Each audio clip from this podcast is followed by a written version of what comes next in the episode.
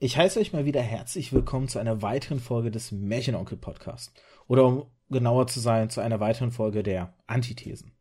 Und vermutlich wisst ihr schon, was jetzt kommen wird, aber da müssen wir alle durch, denn wie immer die kurze Erklärung, was es mit diesem Podcast eigentlich auf sich hat.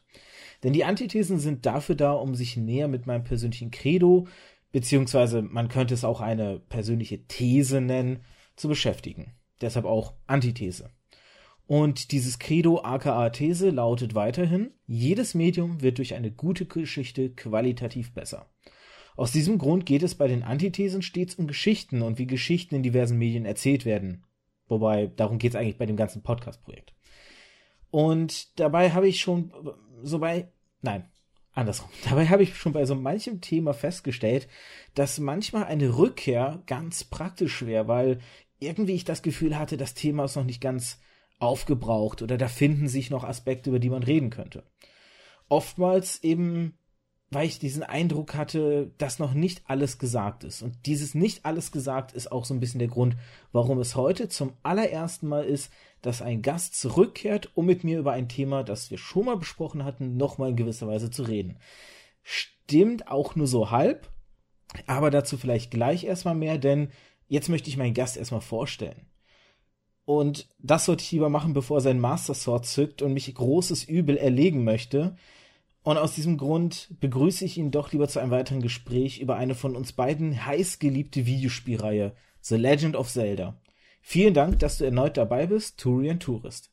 Ja, hey, danke für die Einladung. Ich habe zu danken, weil ähm, wir hatten das letzte Gespräch, also die, die Podcast-Folge ist jetzt vor kurzem als Feed oder als richtige Podcast-Folge ja wieder zur Verfügung gestellt. Aber dieses Gespräch, was wir eigentlich geführt haben, ist jetzt schon drei Jahre her. Das heißt, da ist so eine Diskrepanz zwischen Veröffentlichung und unserer ge echten gefühlten Zeit äh, seit dieser letzten Folge. Ja, ich glaube, das waren so zweieinhalb Jahre, ja. Aber stimmt schon. Vor allen Dingen inzwischen ist ja Breath of the Wild erschienen, was ja ein großes Kapitel ist. Und ja, das ist so lustig, jetzt sich das anzuhören, wie wir beide unsere Vermutungen oder so Gedanken zu Breath of the Wild geäußert haben. Und jetzt ähm, ist es aber eigentlich in Wahrheit schon lange draußen und, und das so zu hören ist schon ein bisschen, bisschen seltsam. Ich habe damals leider so einen großen Teil unseres Podcasts auch ausgemacht. Und jetzt ist zum Glück das Thema ein bisschen abgehakt, also man kann sich vielleicht ein bisschen allgemeiner wieder mit Zeller beschäftigen und nicht nur. Ja, vor allem, weil wir jetzt in eine ganz andere Richtung gehen. Ich habe ja gerade schon gesagt, wir kehren zu einem Thema zurück, was wir schon besprochen haben, aber das stimmt ja nur so halb. Denn ähm, ich vielleicht ein, einleitend dazu, ich habe mir vor ungefähr einem Jahr eine Videoreihe eines ähm, YouTube-Kanals angeschaut. Dieser YouTube-Kanal heißt Commonwealth Realm. Gott, ich und mein Englisch. Commonwealth Realm. So, werde ich natürlich auch verlinken, beziehungsweise die ganzen Videos, um die es eigentlich geht, ähm, dabei werde ich verlinken. Und es ist so, ich habe mir damals 2017 diese ganze Videoreihe angeschaut. Das war so eine Videoreihe rund um die Timelines verschiedener Völker oder verschiedener Themen innerhalb von Zelda. Das heißt, es gibt ein Video über die Goron-Timeline, es gibt ein Sora-Timeline-Video, Shika, die Villains, die Kriege, all das ist in so Timeline-Videos zusammengefasst worden. Ähm, beziehungsweise viel natürlich auch Spekulation. Und ich habe mir damals diese Videoreihe angesehen und fand die super spannend und fand die super interessant. Vor allem, weil ich ja noch bei unserem letzten Podcast gesagt habe oder wir da relativ einig waren, dass die Story bei Zelda oder diese ganze Timeline-Geschichte mit den ja auch drei Zeitlinien und so alles nur so ein bisschen aufgesetzt ist, um Probleme im Nachhinein zu lösen. Und dann habe ich halt diese Videos gesehen und habe die Spekulationen gesehen und habe auch so ein bisschen gesehen, wie die Leute ähm, in, in zeitlichen Kontext eben, wie die Spiele sind und Veränderungen da drin sind, das halt ähm, betrachtet haben und habe dann gedacht so, okay, vielleicht hat Zelda tatsächlich mehr Story, als ich ihm zugetraut habe.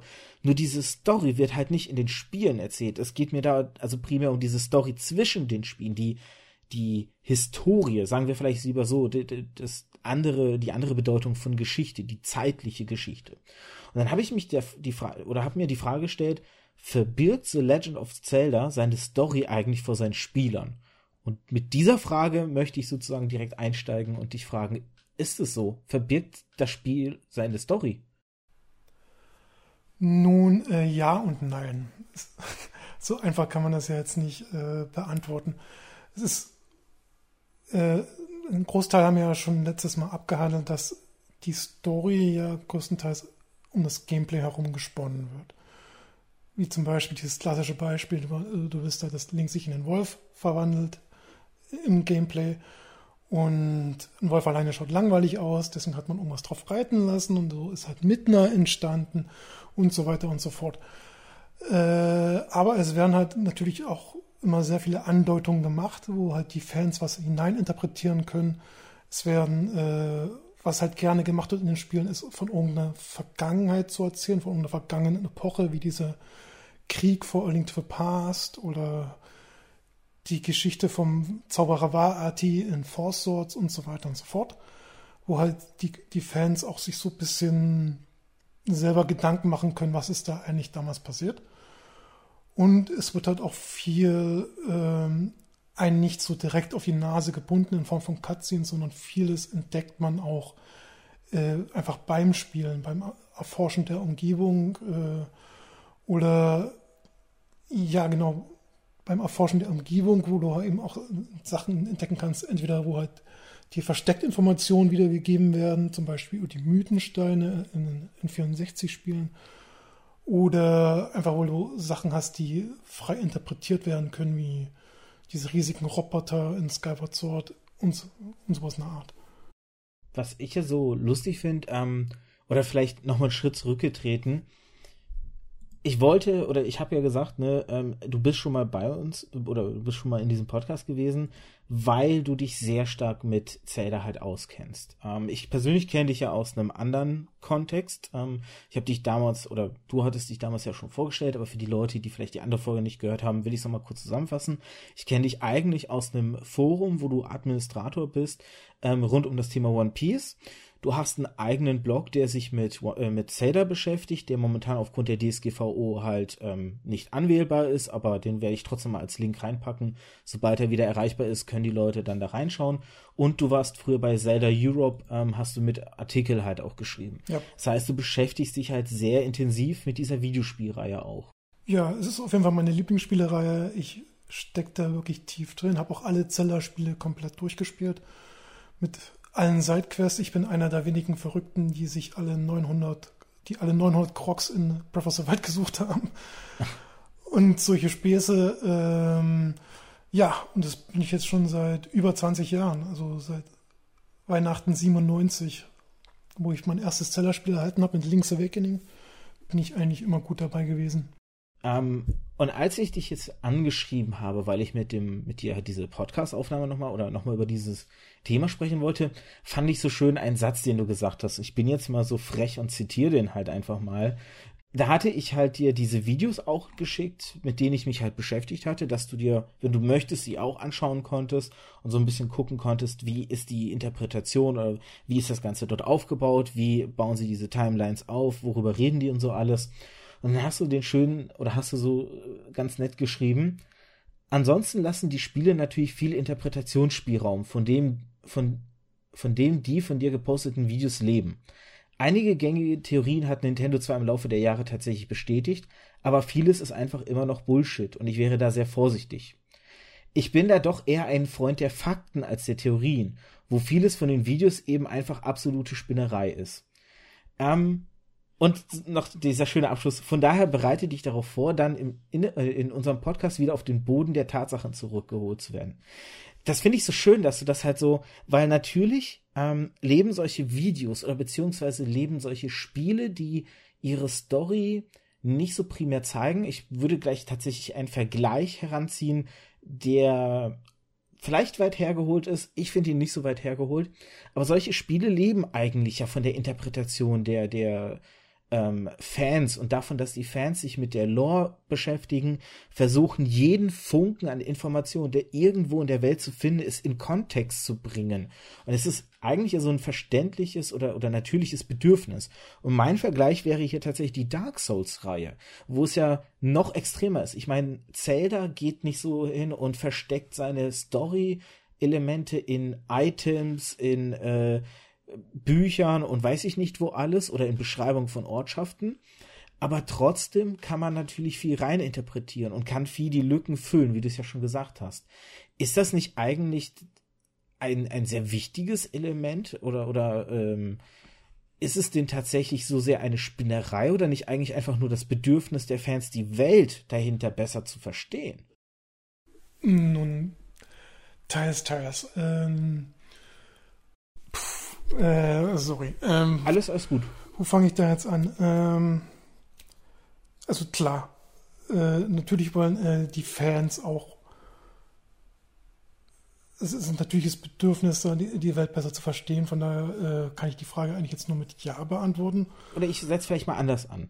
Ähm, und zwar diese ganze Sache mit der offiziellen Timeline. Im Grunde ist es ja so, dass Nintendo, das hatten wir in unserem letzten Podcast auch angesprochen, nie eine Timeline festgelegt hat. Und wir beide waren uns ja auch einig, dass das wahrscheinlich nie der Hintergedanke war erstmal diese ganze Sache mit den Timelines ist ja von den Fans ausgegangen tatsächlich. Diese haben sich ja hingesetzt und haben versucht, die Spiele in einer chronologischen Ordnung zu bringen. Quasi welches Spiel folgt zeitlich auf welches. Und da sind ja auch die Fans erstmal nur von zwei Zeitlinien ausgegangen. Also es gab tatsächlich schon früh die Theorie, dass es eine gesplittete Timeline ist bei Ocarina of Time, einfach durch diese Sache, dass wir als Kind halt Ganon besiegen oder beziehungsweise als Erwachsener Ganon besiegen und dann in unsere verlorenen sieben Jahre zurückversetzt werden und da ja sozusagen die Zeit dann weitergeht, ähm, wo Link dann ja die Zelda warnt vor Ganon und vor seinen Plänen und dadurch ja quasi zwei Zeitlinien existieren. Und es waren ja die, oder es war dann ja sehr verblüffend, dass halt Nintendo hingegangen ist und gesagt hat, nee, nee, nee, nee, da gibt's halt noch diese dritte Zeitlinie, ne, wenn Link halt versagt an der Stelle ähm, weil einige Spiele in dieser Theorie der zwei Zeitlinien dann doch schwer unterzubringen waren. Und das wahrscheinlich so Nintendos Trick war, diese Spiele irgendwo noch unterzukriegen, würde ich jetzt halt behaupten. Aber diese, dieser Anfang, ne, die Timeline überhaupt zu erstellen, das ging ja von den Fans aus. Das Interpretieren hier ist er, ist zum Beispiel Ganon versiegelt, in welchem Spiel bricht er aus einem Siegel aus, in welchem Spiel ist er getötet, in welchem wird er wiederbelebt. Das waren ja alles Punkte, wo ein, ein zeitlicher Kontext erschaffen wurde. Nun, Nintendo hat ja eigentlich immer auch angegeben, dass sie, es so eine Art offizielle Timeline gibt. Das ist ja nicht etwas, was die Fans, jetzt wirklich von den Fans ausgegangen ist, wie du es sagst, sondern Nintendo hat immer gesagt, es gibt eine Zeitlinie und die Spiele stehen in einem gewissen Zusammenhang zueinander. Sie haben halt nur für lange Zeit nicht offenbart, wie diese Zeitlinie aussieht. Die Fans haben halt sehr viel darüber spekuliert. Auch ich selbst habe äh, gerne früher Zeitlinientheorien gesponnen. Dabei natürlich auf alles Mögliche geachtet, was, äh, was die Spiele alles hergeben können, sowohl im Spiel als auch mit, äh, als auch mit Storytexten aus den Spieleanleitungen oder Spieleberatern und, und weiß da eigentlich und auch Informationen aus Interviews, die halt zum Beispiel Ishii Aonuma, der Produzent, gegeben hat, oder Shigeru Miyamoto, die haben ja auch immer wieder Hinweise gegeben, wie die Spiele sich angeordnet sind.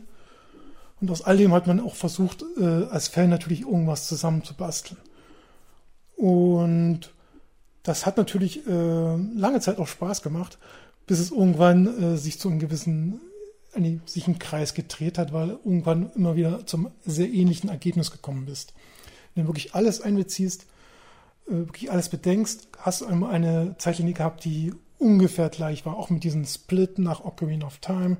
Auf der einen Seite hast du halt The Wind Waker, dann Phantom Hourglass, Spirit Tracks und auf der anderen Seite war so die ganzen anderen Spiele so in einer Reihe.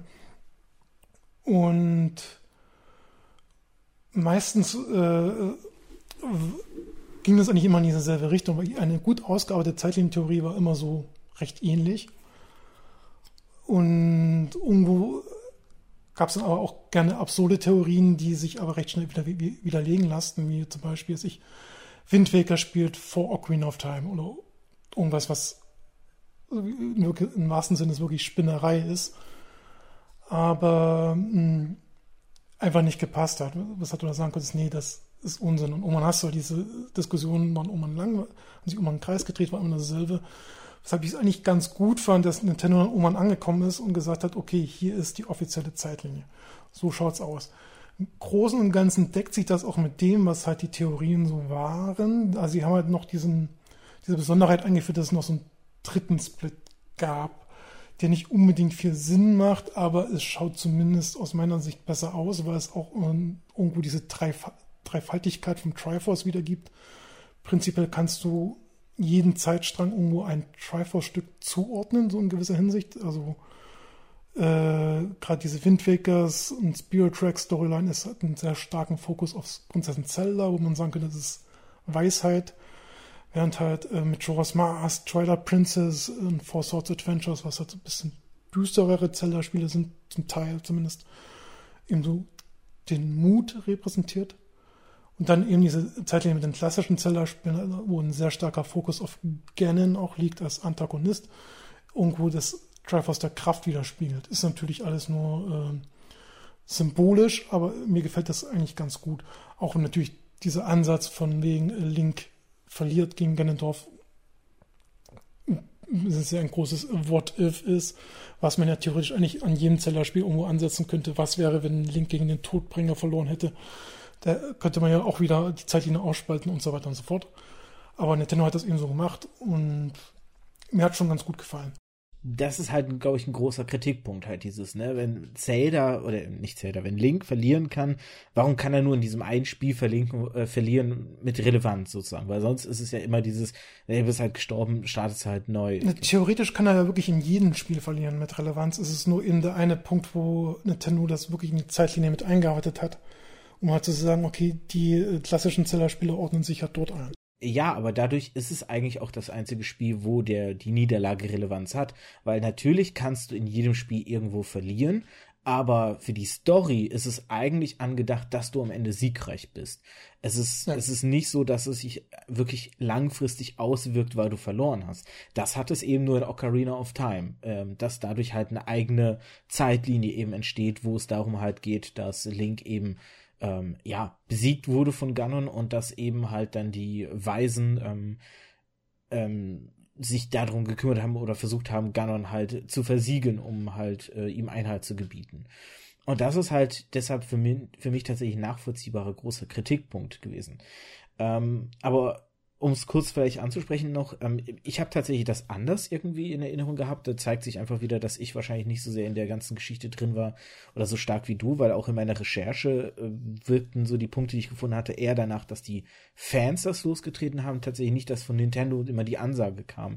Das finde ich nämlich tatsächlich einen sehr spannenden Punkt, weil sonst hätte ich halt nämlich gesagt, so, ähm, dass vielleicht halt Nintendo am Anfang halt ne diese Zeitlinie nie geplant hatte und erst irgendwann an den Punkt angekommen ist, dass sie halt gemerkt haben, oh, die Fans wollen das und jetzt bringen wir eine Zeitlinie und seitdem die Spiele auch daraufhin ausrichten oder beziehungsweise mehr Acht darauf geben, dass es deutlichere Verbindungen gibt, weil tatsächlich gerade die neueren Spiele deutlich mehr auch mit Verbindungen innerhalb der Zeitlinien spielen. Ich eigentlich eigentlich gar nicht. Da muss ich dir ja mal okay. äh, widersprechen. Gerade die letzten beiden Zelda-Spiele. Also bei Breath of the Wild ist es ja bewusst so gemacht, dass das Spiel ja aus der Zeitlinie herausgehalten wurde und mehr so eine Art Soft-Reboot darstellt, der sich quasi in jeder dieser drei Zeitlinien anordnen könnte. Aber wo man wirklich gesagt hat, es ist ja auch offiziell bestätigt, dass aus der Sicht der Welt von Breath of the Wild, alles, was in den alten Zelda-Spielen passiert ist, sind einfach Legenden, die wahr sein können oder auch nicht wahr sein können. Aber es werden ja wirklich alle Zelda-Spiele durchweg referenziert. Wind Waker, Twilight Princess, A Link to the Past, du hast auf all das Referenzen an Breath of the Wild. Und das ist Absicht gewesen, um auch einmal die Fans wieder spekulieren zu lassen, aber auch um von dieser, diesen, diesen Aufspaltung in drei Zeitlinien wegzukommen, weil das in Breath of the Wild in den Kontext mit spielt 10, 20.000 Jahre in, nach allen anderen Zelda-Spielen, wäre es halt unsinnig gewesen, dieses Ganze weiter fortzuführen, diese, diesen, diese Aufspaltung. Und dann Triforce Heroes, anderes Beispiel, war auch so, dass so, es hätte eigentlich theoretisch überall spielen können. Man hat es dann halt nach A Link Between Worlds eingeordnet, einfach weil das auf demselben Handheld-System war, auf dem 3DS. Meistens sind ja die Zelda-Spiele, die äh, auch auf demselben System erscheinen, auch irgendwo in der Zeitlinie miteinander verwandt. Ja, aber dagegen hast du dann halt wieder, wenn du mal überlegst, dass das allererste und das zweite Zelda-Spiel oder nehmen wir vielleicht auch noch das dritte halt dazu, dass die ähm, gar nicht so große Verbindungen haben und später gibt es halt deutlich stärkere Verbindungen, wo es dann halt eben soweit ist, dass zum Beispiel ähm, die Sache mit der großen Flut, dann hast du halt ähm, ah, wie heißt denn der DS-Titel nochmal? Phantom Hourglass, der ja sozusagen Hourglass, ja. genau da ansetzt halt, dass du halt diese... Ja, das ist aber die Zeit, wo Nintendo ja auch immer beharrt hat, es gäbe eine Zeitlinie und wo die Fans ja Theorien gesponnen haben. Die offizielle Zeitlinie wurde ja erst nach Skyward Sword veröffentlicht. Ähm, also die einzigen Spiele, ich glaube sogar im selben äh, Jahr. Also ich habe mir rausgesucht, dass das ähm, Hyrule Historia... Nee, das ist im selben Jahr. Das war das 25-jährige Jubiläum und da kam Hyrule Historia raus, Skyward Sword, Ocarina of Time. Auf jeden Fall ist im Buch aber schon Skyward Sword mit drin. Genau. Also kann man nur sagen, es ist die Zeitlinie es wurde nach äh, Skyward Sword offiziell geschmiedet. Und die einzigen drei Spiele, die jetzt quasi nachträglich eingeordnet wurden, sind Link Between Worlds, was ja klaren Bezug nimmt zu A Link to the Past. Dann Traverse Heroes und eben Traverse World. Genau, und hier würde ich noch kurz, noch, noch kurz ansetzen, weil ich noch ein zweites Beispiel halt nennen wollte, und zwar, ähm, wo es auch eine deutliche Verbindung halt der, der, der Historie innerhalb der Spiele gibt, ist zum Beispiel Ocarina of Time, Twilight Princess und Breath of the Wild, weil du an, in allen drei Spielen ähm, den Temple of Time, also ich habe jetzt in der Recherche immer die englischen Titel hauptsächlich gehabt, deshalb sind, äh, sei es mir bitte verziehen für alle da draußen, dass ich jetzt nicht die deutschen Begriffe aus den Spielen benutze, sondern die englischen. Ähm, du hast in Ocarina of Time hast du halt den Tempel, du hast den in dem heilen Zustand, du hast dann in Twilight Princess sozusagen die Ruinen, die du halt besicht erneut sehen kannst. Und auch in Breath of the Wild findest du die Ruinen, die ja sogar noch kaputter dann sind als in Twilight Princess zum Beispiel. Nee, das ist auch wieder eigentlich falsch. In Twilight Princess sind sie tatsächlich zerstörter als in Breath of Wild. In Breath of Wild hast du ja noch so das Dach im zerstörten Zustand drüber, aber man sieht noch ungefähr so die Grundfarm, wie es in Ocarina of Time auch mal war. Während in Twilight Princess das Ding ja wirklich, da war ja nur noch Wald. Da waren halt so ein paar äh, Gemäuer, aber der Rest ist, eher geht das in die Richtung von A Link to the Past, wo ähm, der, der Sockel mit dem, mit dem Master-Schwert irgendwo mitten im Wald steht. Weshalb ja auch früher die Theorie war, dass äh, quasi das ganze Sektion mit A Link to the Past und NES-Klassikern, dass das alles nach in, in dieser Zeitlinie nach Four Swords Adventure spielt. Okay. Gut, da habe ich dann vielleicht in der Recherche ein bisschen äh, geschludert, weil hatte ich dann da oder habe es halt falsch verstanden, weil ich hatte es tatsächlich so aufgefasst, dass halt in Breath of the Wild es noch ein bisschen kaputter ist.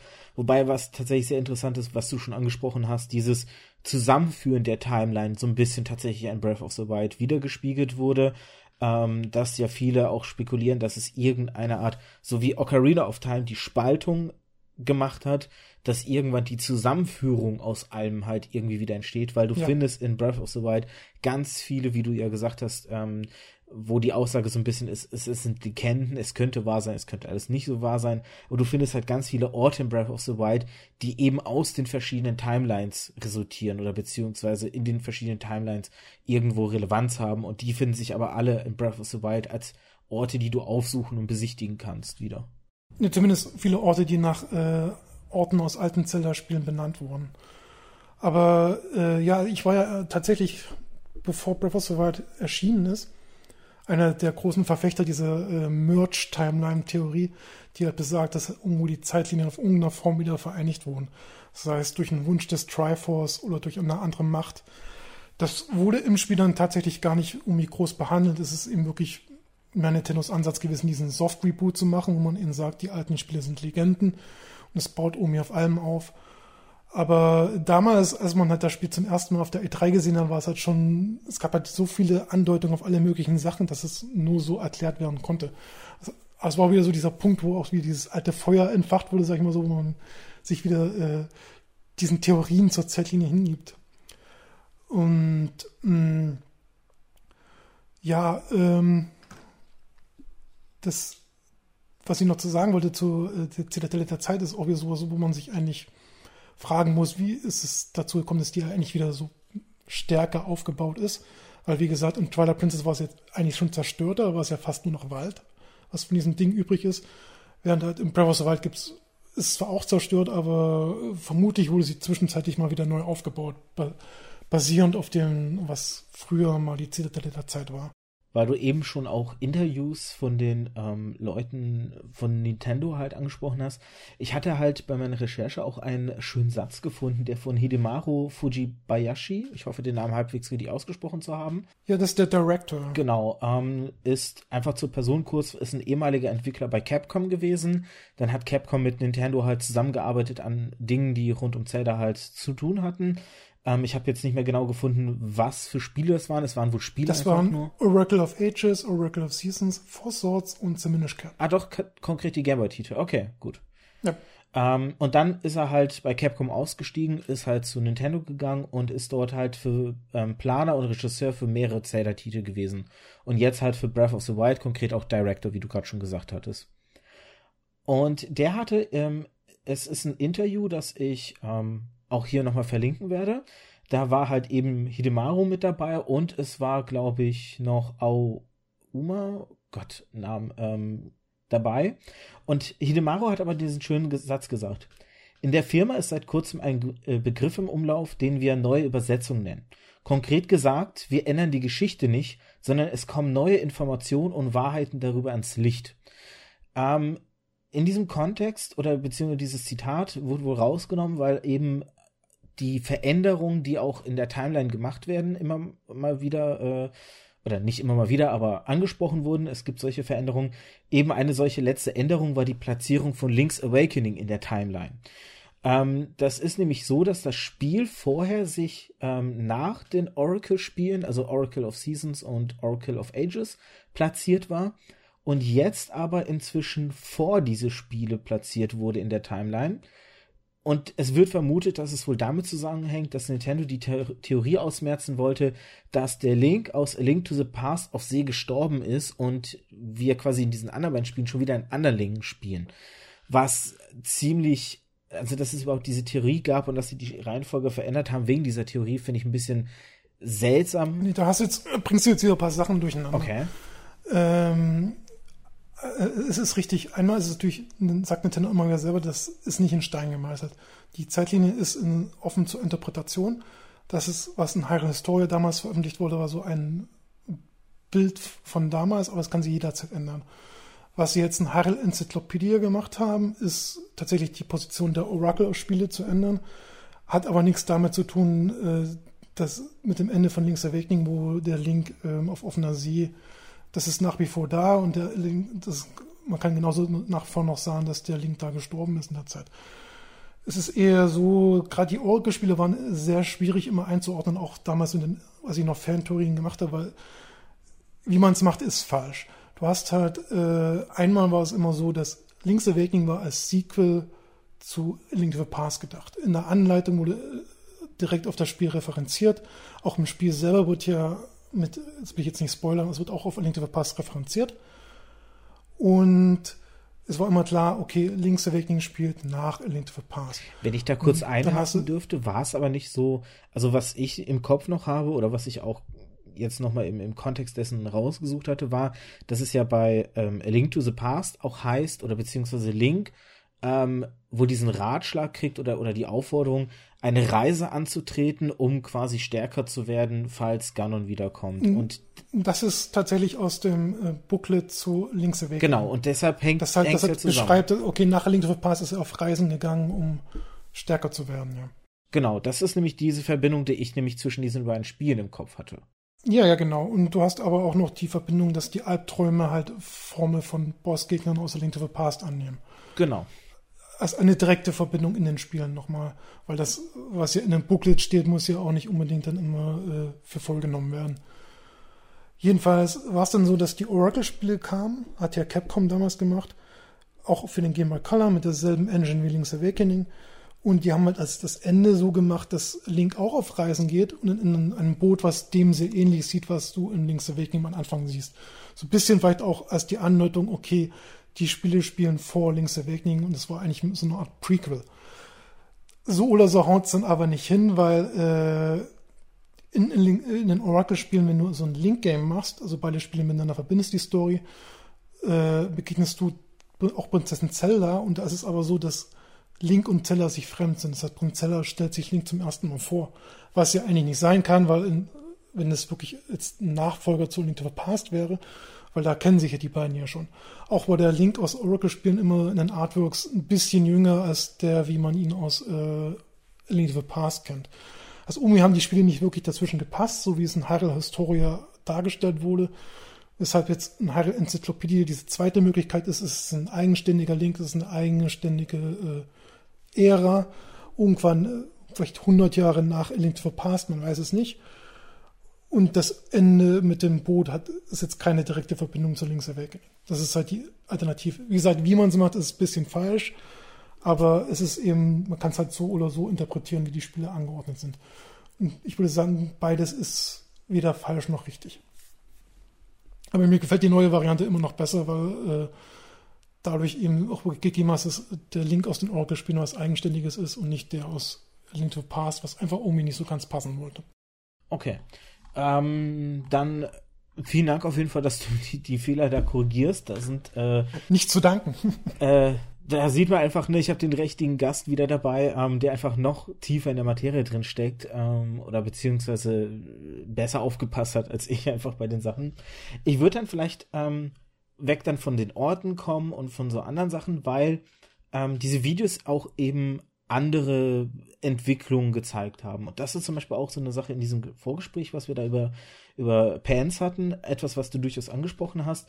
Nehmen wir jetzt mal, ich habe ich hab mir so ein paar Beispiele halt aufgeschrieben und ich nehme jetzt mal das Beispiel aus der Zora-Timeline äh, oder aus dem Video der Zora-Timeline. Weil da hattest du halt direkt äh, das als Beispiel auch genommen, um, zu, um auf dieses, das sind viel Spekulation dabei hinzuweisen.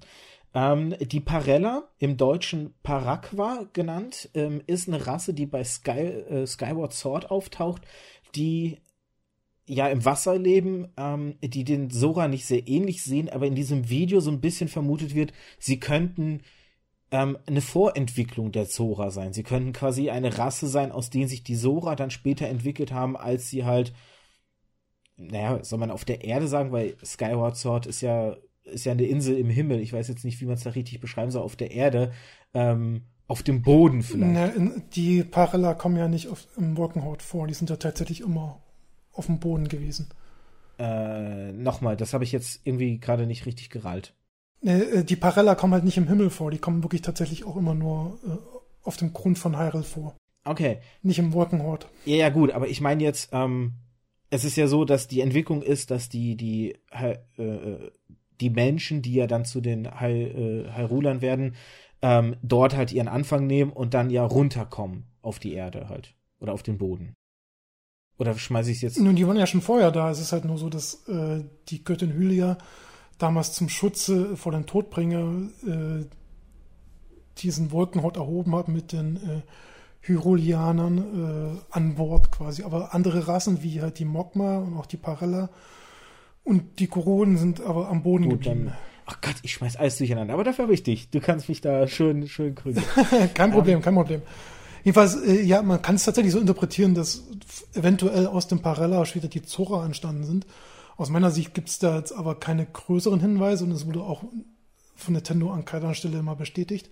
Weil was Nintendo gerne in letzter Zeit macht, ist ja auch irgendwo beliebte Fantheorien tatsächlich auch aufzugreifen und zu bestätigen. Zum Beispiel mit dem Heldengeist aus Twilight Princess, wo ja immer so mhm. die Theorien im Raum standen, das könnte mal ein ehemaliger Link gewesen sein. Nintendo hat auch mal gesagt, oh ja, das ist der Fall, das ist der Link, das ist der Held der Zeit, der jetzt als Stalfos quasi im, durch die Gegend reist und spätere Helden ausbildet mit seinen fantastischen Schwertkünsten. Oder, um noch kurz noch mal bei den Sora zu bleiben, auch die Theorie zum Beispiel, dass ja die Sora tatsächlich sich an einer anderen Stelle weiterentwickelt haben ähm, jetzt muss ich gerade den Namen nochmal raussuchen, der. Die Orni meinst du vermutlich. Ganz genau, danke. Das ist aber tatsächlich dann keine Theorie, weil das ist ja bestätigt. Das ist ja wirklich etwas, was in den Spielen auch dir gesagt wird. Äh, wo gesagt, klar gesagt wird, okay, unsere Vorfahren von Orni waren die Zora. Wird das so konkret da gesagt? Das wird so konkret gesagt, ja. Okay, weil ich hatte, ich hatte äh, auch hier wieder die Erinnerung ähm, anders im Kopf. Ich hatte halt eher, dass das von den Fans tatsächlich gekommen ist. Ja, ein, einmal haben halt die äh, Orni das Wappen der Zora weiterhin. Und dann ist halt eine, begegnest du im Spiel quasi einer Vorfahrin von Medoli, das ist das, die eine Weiße, die du der du im Spiel hilfst zu erwachen, um das Master-Schwert auch wieder erwachen zu lassen.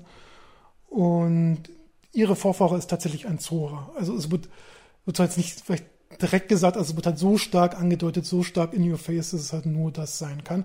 Und es wurde auch bestätigt in Hyrule Historia und äh, Hyrule Encyclopedia, dass tatsächlich die Orni sich aus dem Zora entwickelt haben. Es gibt auch noch andere Andeutungen, zum Beispiel äh, sagt Midoli, früher haben die Zora sowas wie, äh, haben sie, bevor die äh, Orni Flügel hatten, haben sie halt äh, den Greifhaken als Tool benutzt, was ja auch, wo der Enterhaken ja auch etwas ist, was äh, früher von den Zora ein bisschen abstammt.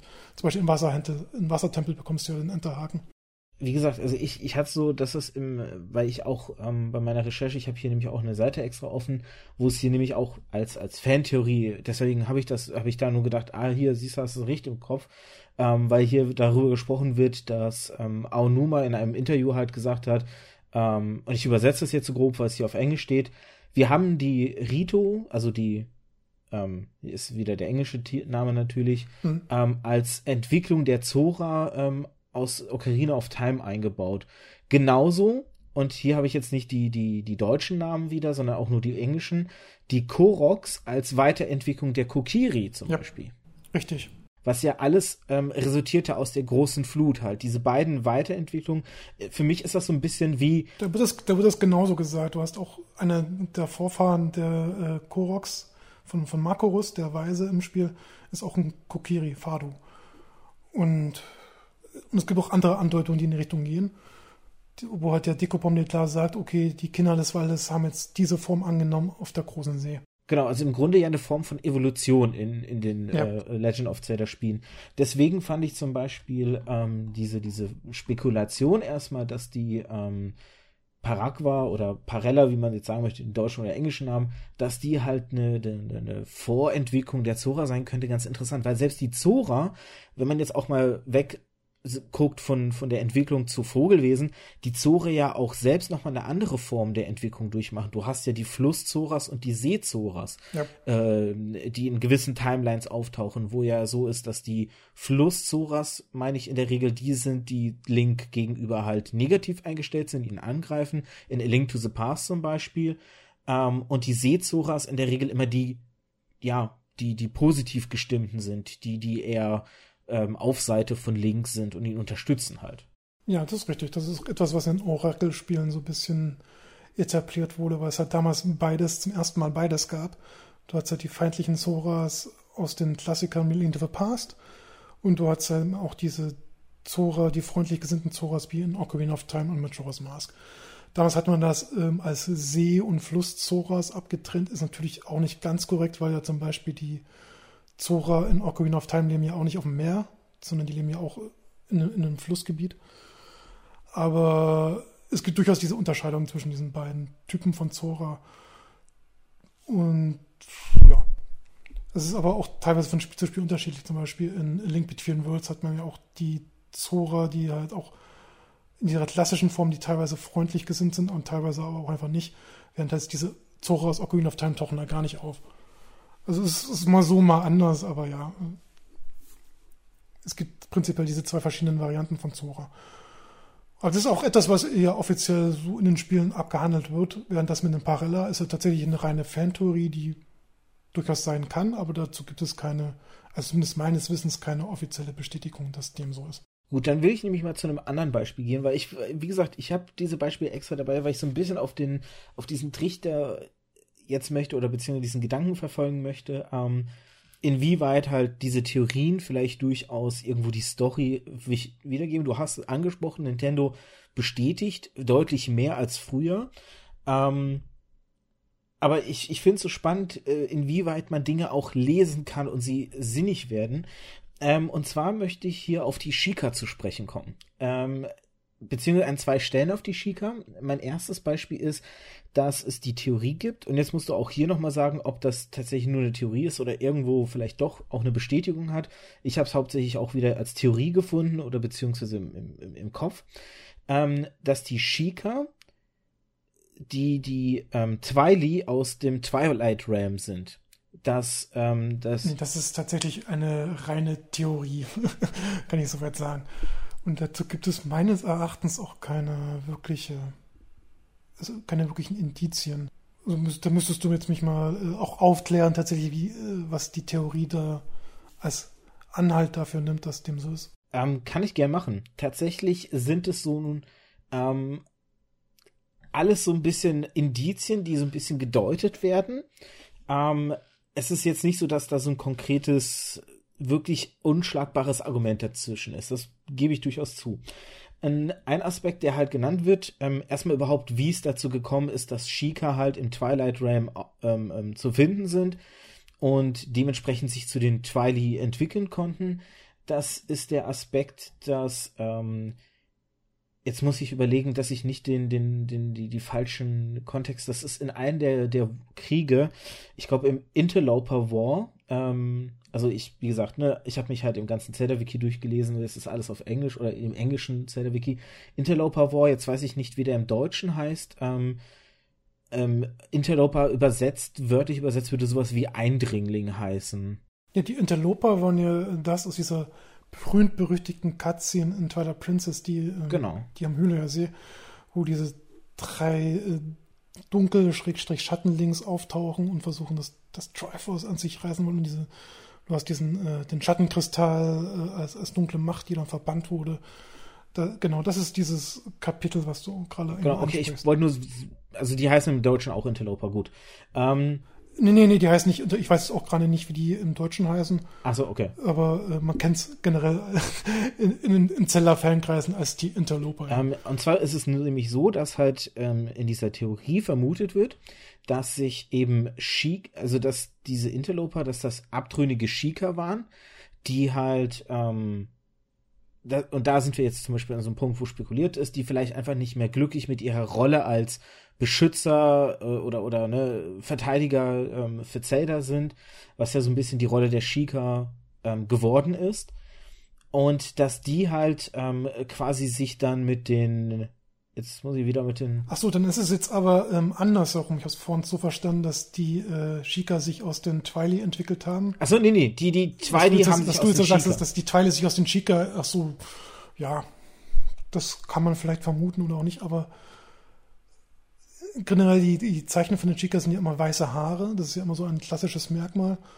Und auch rote Augen, wobei das ja, ich glaube, zum Teil dann im Breath of the Wild verworfen wurde. Also zumindest die weißen Haare ist immer sowas, was jeder Chica hat. Und das ist, trifft ja auf die Zweile eigentlich nicht zu. Also kann, kann man das zum Beispiel jetzt schon mal als Gegenargument gegen diese Theorie verwenden. Gut, aber dann sind wir wieder an dem Punkt Evolution. Das kann sich ja auch ne, evolutionär rausentwickelt haben. Stimmt, ja, du hast ähm, recht. Worauf ich jetzt hinaus wollte, war einfach nur, also dass die diese Vermutung, ne, das sind so Abtrünnige. Ähm, jetzt muss ich halt, wie gesagt, ich hab's, ich hab's mir jetzt die Tage alles durchgelesen, deshalb sei es mir bitte verziehen, wenn ich es nicht alles so korrekt wiedergebe. Bin da ein bisschen äh, nicht ordentlich vorbereitet. Jedenfalls die Sache ist die, das ist mit dem Gerudo, glaube ich. Ähm, das ist ja die Rasse, die in der Wüste lebt, die genau, die nur aus Frauen besteht, mit der Ausnahme von. Genau ähm, dass die sich in einem der Kriege halt mit den Gerudo zusammengetan haben ähm, und halt gemeinsam verbannt wurden in, den, in dieses Twilight Realm. Und hier ist nämlich zum Beispiel dieser evolutionäre Aspekt, wenn natürlich Gerudo mit Shika in diesem Twilight Realm sind, kann da natürlich eine, eine evolutionäre Entwicklung hat stattfinden. Wobei, jetzt müsstest du mir nochmal sagen, ob in den, ob die Shika auch als reine Frauenkultur dargestellt wird? Nein, nein, es gibt es gibt da Männer ja, okay. und Frauen. Das heißt tatsächlich eine Vermischung der Kulturen oder der Rassen in Anführungszeichen wäre tatsächlich möglich. Und da hättest du ja dann eine gewisse evolutionäre Entwicklung. Ähm, weil, was halt interessant ist oder was so ein bisschen als Argument angebracht wird, ist halt eben, dass diese Besonderheit der roten Augen bei den Twili zu finden ist, was ja so ansonsten scheinbar nur den Shika. Ähm, ich muss gestehen, darauf habe ich nie geachtet, auf die roten Augen. Aber es wird halt etwas dargestellt, das hauptsächlich den Shika ähm, ähm, primär anheim ist. Äh, die Twili haben das aber eben auch zum Teil. Dann das Logo der, der Shika, die Träne oder das Tränenauge mit den drei ähm, Dreiecken ist sehr ähnlich einem Logo, das die Twilight auf ihrem Thron halt haben. was auch natürlich halt dafür sprechen könnte, dass das, dass da eine gewisse Zusammenhang ist, dass sich dieses Wappen verändert hat, wie sich ja auch zum Beispiel das ähm, Wappen der äh, in Hyrule mit dem Adler, das hat sich ja auch, in, es gibt da ja auch Bilder, wie sich dieses Wappen entwickelt hat über die Jahrhunderte der Spielgeneration hinweg zum Beispiel. Ähm, das ist halt so ein Argument, was mit reingebracht wird. Und ähm, jetzt muss ich mal gerade gucken, ob es noch etwas war. Ich glaube, das sind so die, genau, äh, äh, ach ja, und dass ähm, die Interlooper, dass, dass diese abtrünnigen Shika sind, weil ähm, die Interlooper beschrieben werden als welche, die mit dunkler Magie arbeiten oder mit Magie sehr stark arbeiten, was ebenfalls immer wieder den Shika zugesprochen wird. Mm, nun, ich verweise damit auf die eine Nachricht, die du von mir vorhin vorgelesen hast, mit dem Part, das ist halt viel Spinnerei. ähm, meine, klar, man kann sowas interpretieren, wenn man will, aber es gibt aus meiner Sicht äh, jetzt nicht so viele Anzeichen, außer vielleicht jetzt das mit den Augen, keine Ahnung. Was mir eher noch gut gefällt, ist die Theorie, dass äh, diese Interloper, also diese Twily, äh, von denselben Stamm abstammen, die, der mit Joras Maske äh, die Ancient Ones kreiert hat. Äh, ja, genau, weil diese, diese, keine Ahnung, wie die heißen. Es gab ja diesen uralten Hexenstamm, der mit Joras Maske angefertigt hat. Und die Maske ist ja vom Design her recht ähnlich zu diesem ähm, Schatten, äh, Schattenkristall aus Twilight Princess, dieses Relikt, was Midnight unbedingt haben will. Es gibt ja sowieso immer viele Symboliken, äh, die im Laufe der Reihe wieder wiederholt werden, gewisse teilweise ganz bewusst und aber auch teilweise dann wieder in einen anderen Kontext, wo man eben solche Sachen reininterpretieren kann, wie eben jetzt mit, mit Joas Maske und dem Schattenkristall das ist eher noch etwas, was mir gefällt, dass jetzt, wenn man jetzt sagt, okay, da wurden halt Gerudo und, und Chica wurden halt zusammen verbanden, die haben sich dann äh, gepaart und dann kamen dann die Twiley dabei raus. Keine Ahnung, das ist ein bisschen zu weit hergeholt dann doch für meinen Geschmack. Ja, das mit dem zu weit hergeholt ist so eine Sache. Was ich zum Beispiel ganz interessant finde, ist halt, ähm, oder, oder anders angefangen. Es ist halt ja so oft, dass man Theorien hört, wo man wirklich denkt, die sind sehr weit hergeholt, bis sie dann irgendwann bestätigt werden. Ähm, jetzt mal kurz weg von Zelda gehend, aber zum Beispiel zwei Theorien, die wirklich nach Jahrzehnten erst bestätigt wurden, ist ja einmal die Sache, dass Miyamoto 2015 bestätigt hat, ähm, und das war seit dem, oder zu dem Zeitpunkt war das 30 Jahre lang ja mehr oder weniger dann ein Geheimnis gewesen, dass Super Mario Bros. Äh, Brothers 3 ähm, ein Theaterstück ist und die ganze, der ganze Hintergrund ja darauf aufbaut. Ähm, für einige war das etwas, was sehr offensichtlich war. Für viele war es aber auch einfach, ähm, naja, das ist halt eine, eine Theorie und das ist sehr weit hergeholt, nur weil es halt diesen Look halt hat. Nintendo spielt halt mit Looks, ne? Nintendo hat ja auch den Woll-Look eben zum Beispiel für Spiele entdeckt, hat diesen knetartigen Look für sich entdeckt. Das ist ja etwas, was Nintendo immer wieder macht. Also quasi nur diesem Look gleich ähm, nachzusagen, dass dahinter jetzt der Aspekt ist, das ist ein Theaterstück. Ähm, das ist sozusagen nicht ein klassisches Abenteuer von Mario, sondern es ist ein Theaterstück. Wir Spieler sind eigentlich nur der Zuschauer dieses Theaterstücks. War für viele auch eine sehr weit hergeholte Theorie, die jetzt aber bestätigt wurde. Und eine andere Theorie aus dem komplett anderen Kontext, aus dem Filmkontext, ist eben zum Beispiel, ähm, es gab die Theorie, dass ähm, bei Aladdin, dem Film von Disney von 1992, ähm, der Genie am Anfang als dieser Händler ähm, diese Begrüßung einleitet. Wir, wir erleben ja am Anfang den Händler, der den Zuschauer begrüßt, ihm von einem Märchen erzählen möchte aus Tausend und einer Nacht, ähm, von, von Magie und allem und dann eben die Geschichte anfängt zu erzählen. Und viele auch dann gesagt haben so, ähm, es ist diese, äh, der, der Genie und der Händler haben dieselbe Synchronstimme, beziehungsweise im Original war es dieselbe Stimme, es war Robin Williams. Ähm, der Händler ist der einzige menschliche Charakter im ganzen Film, der genau wie der Genie nur vier Finger hat und nicht fünf.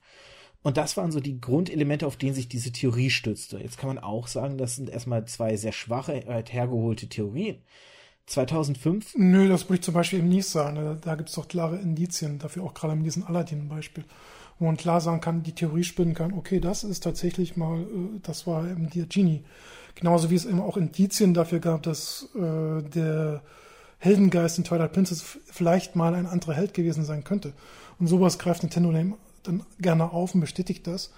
Aber diese ganze mit den, äh, dass die Shika und die Gerulu vielleicht zusammen die Twilight bilden können, wirkt dann aus meiner Sicht dann, da gibt es nicht so viele Indizien dafür wie gesagt, das mit den Fingern zum Beispiel oder mit derselben Synchronstimme finde ich jetzt auch nicht die stärksten. Also hätte man mir das im Vorfeld gesagt, der Jin ist dieser Händler, weil er hat vier Finger und er hat dieselbe Synchronstimme, hätte ich auch erstmal gesagt, ja, nee, das ist ein bisschen. Das ist doch aber äh, relativ klar, wenn er dieselbe Stimme hat wie der Genie, dass es gut möglich ist, dass wirklich der Genie darstellen soll. Wie gesagt, ist tatsächlich bestätigt worden in einem Interview von John Musker und Ron Clements. Das sind. Ähm, ja, klar, kann ich mir gut vorstellen. Warum auch nicht? Aber es ist halt, musst du immer differenzieren. Und ich finde, gerade jetzt die Theorie mit dem, was du vorgetragen hast mit den Twilight, vielleicht, aber es ist halt ein großes Vielleicht. Wenn es andere Theorien gibt, wo man sagt, okay, ja, das macht Sinn, da gibt es gute Indizien für, das könnte durchaus sein. Und Nintendo aber auch dann später wirklich dann sagt, okay, das war so, das ist tatsächlich so. Vielleicht wie auch in dem Fall mit Super Mario Bros. 3 mit dem äh, Theaterstück. Nur weil da vielleicht andere Leute gesagt haben, okay, das ist weit hergeholt, aber für manche Leute ist alles weit hergeholt. ähm, naja, ich könnte noch eine Theorie, die, die finde ich ein bisschen, ein bisschen krass, die definitiv wahrscheinlich auch aus dem Videospielgenre ist, aber auch wieder nicht Zelda. Ähm, es gab die Fantheorie, dass die Shinra ähm, aus Final Fantasy X dieselben Shinra sind wie aus Final Fantasy VII. Ähm, und dass sozusagen Final Fantasy VII in der zeitlichen Reihenfolge nach Final Fantasy X spielt, dass die Shinra aus den Final Fantasy X Teilen ähm, hingegangen sind und quasi die Shinra Company gegründet haben auf einem anderen Planeten, wo sie quasi die Lebensenergie des Planeten zu Energie umwandeln wollten, was ja so dann die Story von Final Fantasy VII in Ansätzen halt ist oder beziehungsweise die Darstellung der Shinra Kompanie aus Final Fantasy VII das zum Beispiel, ähm, als ich allein hier davon gelesen habe, von dieser Theorie, war ich echt baff, weil ich wirklich da saß und gedacht habe, ernsthaft jetzt? Also das ist doch so ein absurder, bis ich an dem Punkt war, ist bestätigt worden von Square Enix. Das ist korrekt so. Und dann sitze ich. Hat sich jetzt bei deinen Vortragen jetzt auch nicht allzu absurd angehört. Ich habe keine Ahnung von der Materie, ich habe nie Final Fantasy gespielt, aber so wie du es jetzt dargestellt hast, klang es jetzt nicht allzu absurd. Ähm, von daher ich, ich, weiß ich nicht. ich habe die beiden Spiele gespielt und ich fand es halt wirklich so aus dem total absurd. Also tatsächlich für mich hat es sich komplett absurd angehört. Ähm, vielleicht habe ich es jetzt auch einfach zu gut dargestellt, keine Ahnung, nein, weiß ich nicht. Oder es kommt mir zugute, dass du die Spiele nicht so genau kennst. Ähm, für mich war es tatsächlich ein Punkt, wo ich gesagt habe, das ist eine so absurde Sache und dann eben bestätigt von Square Enix. Und ich saß da wirklich mit offenem Mund und habe gedacht, wer um Himmels Willen hat das tatsächlich sich so überlegt? Weil es einfach auch in dem, wie die beiden Spiele sind, für mich nicht zusammenpasst, sich und zusammenfügt. Aber dann kommen wir nochmal zu Zelda zurück, denn ich habe ja gesagt, ich habe noch eine Shika-Theorie, die ich auch noch ansprechen wollte. Und da bin ich mal gespannt, ob du sie für absurd hältst oder ob du sagst, vielleicht sind die Argumente tatsächlich irgendwo logisch oder könnte tatsächlich was dran sein. Es sei denn, du wolltest noch irgendwie was zu dem anderen eben sagen noch. Äh, nö, eigentlich nicht. Ich hatte das Wichtigste dazu okay. gesagt. Und zwar, wir kommen zu Bongo Bongo in ähm, Ocarina of Time. Mhm. Es gibt die Theorie, dass Bongo Bongo ein ähm, Shika gewesen ist. Dass das vorher ein Mensch mal war, ein Shika, und nach seinem Tod eben von Ganondorf zu einem Monster, eben Bongo Bongo gemacht wurde. Die, äh, die Sache oder, oder die, die Vermutung berufen sich dadurch, äh, darauf, dass Professor Shikashi in Ocarina of Time im, äh, in Kakariko dem Spieler sagt, dass es ein Dorf oder dass es in dem Dorf früher ein Haus gab, wo ein Mann drin lebte, der quasi die Wahrheit sehen konnte. Und das an dem ja, der hatte das Auge der Wahrheit hergestellt, ist immer so die beliebte Theorie. Genau. Ähm, und dass an, dem, an der Stelle, wo früher dieses Haus stand, jetzt eben der Brunnen ist. So. Ähm, die Sache ist ja die, dass es. Ja, gut, das war in, im Spiel ja so die, der Hinweis darauf, man findet das Auge der Wahrheit im Brunnen. Aber gut, man kann natürlich auch äh, dann eine Theorie daraus spinnen, dass dieser Shika vielleicht äh, von Canon verwandelt wurde warum nicht? Aber da gibt es jetzt meiner Sicht jetzt keine weiteren äh, größeren Indizien dazu. Also du hast jetzt noch. Genau, wollte ich noch sagen. Ähm, der erste Punkt ist ja, dass Bongo Bongo eben unter diesem oder in diesem Brunnen versiegelt ist. Ähm, hm. Was eben so, ne, diese Verbindung, da war ein Shika oder beziehungsweise Kakariko wird in Ocarina of Time ja auch dargestellt als eine Siedlung der Shika. Die Shika haben diesen Ort gegründet, haben den, das war sozusagen ihr Versteck will ich jetzt nicht sagen, ähm, aber ne, ihr, ihr Lebensort, wo sie sich äh, befunden haben. Und die Shika haben eben halt wichtige Artefakte äh, geschaffen, die ja auch so diese, dieses, ähm, ich sag mal, dieses Symbol der Shika mit der Augenträne darstellt. Ich habe jetzt hier auch wieder nur die, die englischen Namen. Ähm, du hast jetzt schon Auge der Wahrheit. Das ist der Spiegel, oder? Das Auge der Wahrheit ist das Auge der Wahrheit. Das heißt im, im Englischen Lens, Lens of Truth.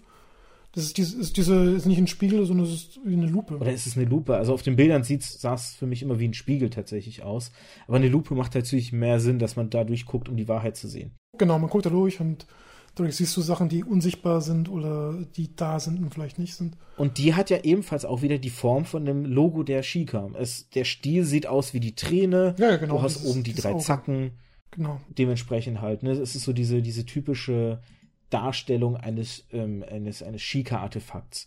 Genauso wie die, ähm, die Maske, die es ja noch gibt, die ja auch von den Shika Genau, die Maske der Wahrheit in Verbindung mit diesen äh, Mythensteinen. Ganz genau. Was ich, was ja ist, was ich ganz am Anfang erwähnt hatte, weil das auch für mich so eigentlich einer der wichtigsten Elemente ist von, äh, im Sinne von versteckt Zeller seine Story, im Sinne von Erkunden der Story, weil halt sehr viele Informationen in den N64-Abenteuern waren in diesen Mythensteinen versteckt.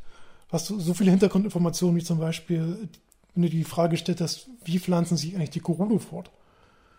Wie läuft das eigentlich ab? So, solche, solche Details werden auf den Mythensteinen dann tatsächlich geklärt, was ganz interessant ist.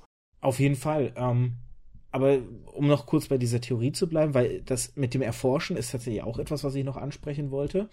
Ähm, die Sache ist halt die, warum sollte eine Person, die kein Shika ist, ein Shika-Artefakt besitzen halt. Und dann sozusagen, nachdem er halt verstorben ist, und dann, weil es wird auch in Ocarina of Time gesagt. Nun, es, ist, es, wurde schon damit angedeutet, dass es eigentlich ein Shika mal war, weil Kakariko ist ja ein Dorf, was von den Shika erbaut Genau, habe ich ja gesagt, die Siedlung. Von, da, da, macht Sinn, wenn da mal ein Mann mit dem Auge der Wahrheit im Dorf gelebt hat, dass das vermutlich auch ein Shika war. Das, das Interessante ist eben auch, dass an einer Stelle auch gesagt wird, dass Impa ähm, ein, ein Wesen halt besiegt hat oder, oder eine Bedrohung vertrieben hat. Ich weiß jetzt nicht mehr genau, wie der Wortlaut ist. Und das ist eine Anspielung auf Bongo Bongo, der ja im Brunnen versiegelt ist. Das heißt, ja. diese Theorie geht so ein bisschen davon aus, dass da halt eben ein Shika war, der eben, ne, von Shikashi oder Professor Shikashi eben diese Anspielung, der Mann, der halt die Wahrheit sehen konnte. Das heißt, er hatte dieses Shika-Artefakt aus irgendeinem Grund vielleicht natürlichen Todes oder er wurde umgebracht oder warum auch immer, ähm, verstorben, wurde halt, wie gesagt, auch hier, das ist die, das sind so die Aspekte, die einfach, wo einfach Lücken gefüllt werden, beziehungsweise Vermutungen angestellt werden, irgendwie korrumpiert. Eventuell am sinnigsten ist hier natürlich Ganondorf ähm, als Quell der Korrumpierung. Ähm, korrumpiert und zu eben Bongo Bongo geworden. Von Impa dann eben versiegelt im Brunnen aber da äh, befindet sich ja auch letztendlich noch ähm, das Artefakt halt. Und man als Spieler ja auch runtergeht, um es halt, ähm, ja, sich zu beschaffen halt. Und das ist halt so diese ganze Theorie, dass Bongo Bongo 1 ein äh, Shika einfach war. Basierend eben darauf, dass es einfach zu viel, also vielleicht dieser, dieser, dieser Aspekt, dass Bongo Bongo genau dort versiegelt ist, wo das Haus eines, ähm, eines, eines ehemaligen Shikas sich befand, dass er mit dem Artefakt versiegelt ist, was der ehemalige Shika besaß. Und so ist diese Theorie eben daraus entstanden. Ja, gut, ist möglich. Es ist einfach etwas, was schon sehr spezifisch ist, also jetzt nichts äh, Größeres, wo ich jetzt eigentlich äh, nichts, wo ich dagegen sagen kann, aber ich würde auch mal nicht denken, dass es etwas ist, wo es Nintendo jetzt zum Beispiel später aufgreift und sagt, ja, das war so, weil es ist, ist halt irgendwo ein gewisses Detail mit diesem Mann, der das Auge der Wahrheit besessen hat. Und ja. Gut, ob Nintendo es aufgreift, war jetzt so für mich tatsächlich gar nicht mal so der interessante Punkt, sondern ich habe ja versucht, jetzt ähm, einfach Theorien oder, oder Fantheorien ähm, rauszusuchen im Aspekt oder mit dem Hintergrund einfach, inwieweit diese Fantheorien vielleicht tatsächlich Dinge entdecken oder, oder quasi ähm, der, der Story mehr Material geben, was, weil deshalb der Vergleich zu Dark Souls. Bei Dark Souls ist es ja sehr stark, bei Dark Souls ist nichts bestätigt und nichts dementiert. Also soweit ich, ich habe Dark Souls nie gespielt, ähm, so intensiv. Ich habe mir immer nur Let's Plays dazu angeguckt, weil ich einfach zu schlecht bin, um Dark Souls zu spielen. Das Ding wird mit mir den Boden aufwischen und das tue ich mir dann doch nicht mehr an. Ähm, und ich sehe halt, wie viel da interpretiert wird und wie viel ähm, die, die, die Lore sozusagen ausgefüllt wird, indem solche Elemente halt miteinander verbunden sind. Und meine Frage eben dieses, ne, verbirgt Zelda seine Story vor seinen Spielern, darauf eben genau fußt. Gibt es Elemente, die nur aus den Fantheorien zu finden sind, die der Story tatsächlich irgendwo einen Mehrwert geben, weil es ist ja schon irgendwie interessant, dann man, also ich persönlich, wenn diese Theorie stimmt, würde schon ja gerne wissen, was ist mit dem Typen passiert und so, ne? Ist er, weil die Theorie, ähm, diese Theorie wird dann noch mit der, mit anderen Theorien dann wieder verknüpft, so ein bisschen. Ähm, wobei das. Ja, selbstverständlich. Ich meine, äh, die, die Spiele überlassen doch durchaus einiges der Fantasie und man äh, kann da vieles reinspinnen. Das hört sich jetzt so negativ an, muss es gar nicht mal sein. Was einen selbst auch irgendwie die Spiele bereichert. Ähm, wir haben ja vorhin Zelda Europe angesprochen. Das ist ein, diese Web Webseite, diese Community hat ein RPG, was sich allein um die Welt von Ocarina of Time dreht. Und die haben da so viel Zeug rein interpretiert und so viel dazu ergänzt und gemacht. Das ist echt erstaunlich. Und so was gibt eigentlich nur ein, das ist ja im Prinzip nur ein Zelda-Spiel allein schon her. Und das ist wirklich erstaunlich und macht natürlich auch um einen gewissen Grad die Reihe aus. Ich will jetzt gar nicht mal sagen, dass vieles davon jetzt ähm, tatsächlich von Nintendo beabsichtigt ist. Bei Dark Souls, ich habe es selber auch nie gespielt, habe ich aber so, was ich von dem, was ich gehört habe, ist es, so ist teilweise auch einfach Absicht, dass die Leute, dass da vieles offen gelassen wird zur Interpretation, die Leute dann ihren Spaß damit dran haben. Während bei Zelda äh, ist es so eher teils, teils, gewisse Sachen schon, gewisse Sachen ziehen sich so ein bisschen die Fans aus der Nase, weil sie ein bisschen zu viel rumkramen, äh, um es mal so zu sagen.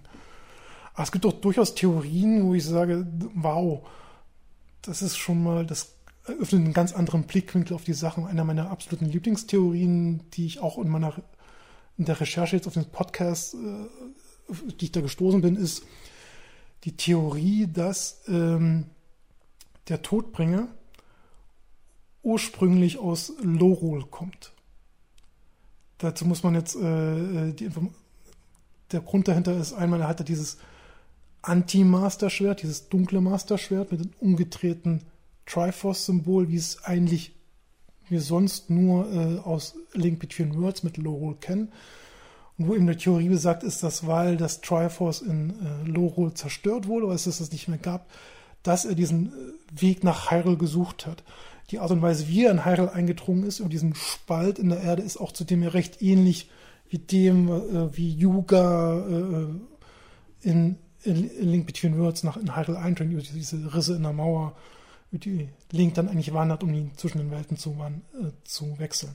Okay, das finde ich interessant, weil ähm, was ich zum Beispiel eher gelesen hatte mit dem, mit dem ähm, Todbringer war, der Aspekt, äh, ähm, aber das ist dann weniger Interpreter oder das nee, das ist weniger Theorie als mehr Interpretation, dass der Todbringer als ähm, Antichrist zu verstehen ist, sozusagen. Ja, in gewisser Hinsicht so, du hast ja damals, du hast diese, so ein bisschen, ja, wie der Teufel, ja, der dargestellt wird.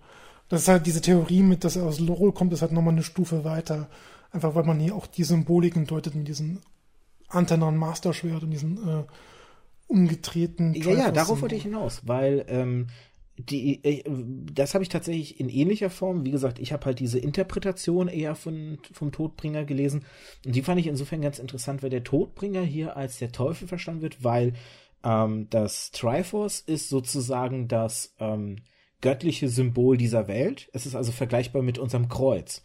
Und das der umgedrehte Triforce gleich bedeuten dementsprechend mit unserem umgedrehten Kreuz ist, was das Symbol oder die Symbolik ja des Teufels ist. Und was auch noch halt. Ja, das ist auch richtig. Genau. Ja. Und dementsprechend lässt es halt die Interpretation zu, dass der Todbringer eben der Teufel ist, weil er das Gegenstück des göttlichen Symbols dieser Welt halt hat. Er ist also das Gegenstück damit zum, zum Erschaffenden. Er ist der Zerstörende eben, ne? der Name, wie der Name schon sagt. Und es ist auch eine mögliche Interpretation. Genau, und die geht halt noch ein Stück weiter. M mir gefällt die mit Lorel besser, weil die halt nochmal so ein bisschen äh, Das ist dann aber auch mehr Fantheorie. Also da aber bin ich komplett bei dir. Was du hast, ist mehr Fantheorie und die finde ich sehr spannend. Da, äh, äh, da musst du mir irgendwie mal den Link zu später raussuchen, wenn du ihn noch findest, weil das würde ich mir tatsächlich auch noch gerne durchlesen. Aber um nochmal auf die Interpretation zu kommen, was halt auch interessant ist, dass Gerahim nämlich als, als Lucifer verstanden wird, als gefallener Engel.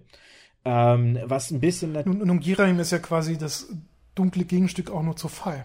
Ja, und es, es ist auf der Interpretationsebene ein bisschen schwierig, weil eigentlich Lucifer gleichzusetzen mit dem Teufel ist. Der gefallene Engel wisst ja der Teufel. Ja, ja das kommt auch ähm, hinzu, Und ja. hier ist es ja eher so, dass Girahim und der Todbringer zwei getrennte Figuren sind. Wobei sie ja ähm, ist es nicht so, dass sie ja quasi verschmelzen an einer Stelle, beziehungsweise. Ne, also Girahim wird dann einfach zu diesem dunklen Masterschwert, weil wie gesagt, er ist ja das Gegenstück zu genau. Fall. Ähm, genau, so war das gewesen. Er wird, äh, äh, sein, sein, sein Kern wird ihm da irgendwie entnommen und das verformt sich dann zum dunklen Masterschwert. Ähm, insofern äh, passt es. Eventuell solltest du eine große Spoilerwarnung übrigens in diesem Podcast setzen. ähm, ich glaube, damit muss man rechnen, wenn man über Story von erzählt. Aber das ist ein guter Punkt. Muss ich später mal nochmal nachschneiden oder, oder nochmal reinschneiden, dass da vielleicht am Anfang nochmal was mit äh, Spoilerwarnung gesetzt wird. Äh, ansonsten, hey, Spoilerwarnung.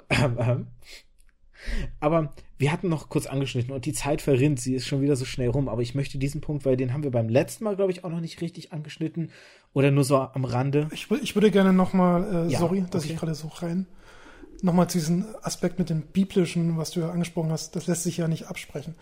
Das ist ja tatsächlich in den alten Zellerspielen für den NES war es ja, da gab es ja noch nicht das Drive, da wurde wirklich das Kreuz verwendet äh, als Glaubenssymbolik, was ja dann später dann in Link to the Past durch das Triforce ersetzt wurde. Aber du hast auch zum, Beispiel eine, eine, eine, beliebte Theorie, die auch so ein bisschen in dieses, äh, an die Bibel anlehnt, ist ja, dass der Felsenturm aus Majora's Mars so ein bisschen wie der Turm von Babel aus der äh, biblischen Geschichte ist. Weil da ja auch diese Symbolik hast mit diesen ähm, äh, diese, diese Steinfiguren, die an dem Triforce lecken, wie so, fast schon so eine Art Blasphemie.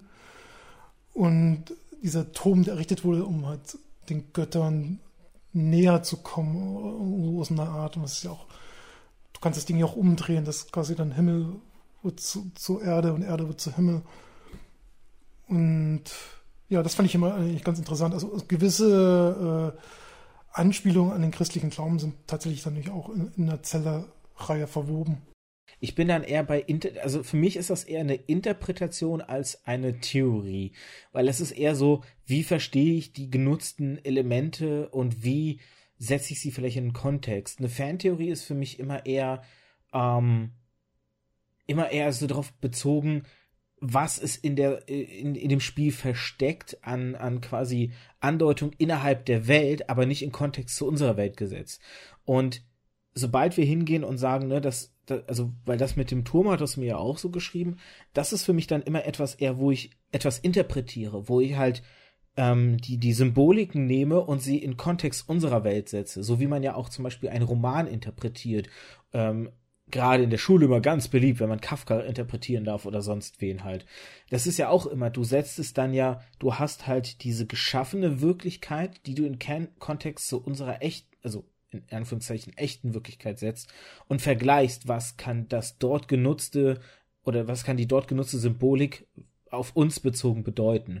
Und so ist es halt eben mit dem Turm oder mit mit dem Todbringer als als Teufel und und dem äh, und dem Anti-Master äh, Master Schwert als als äh, oder dem umgedrehten Tri Triforce als ähm, Symbolik des umgedrehten Kreuzes und so. Das ist ist vielleicht ein bisschen kleinlich von mir, aber ich würde da also für mich ist es wirklich mehr Interpretation als Theorie.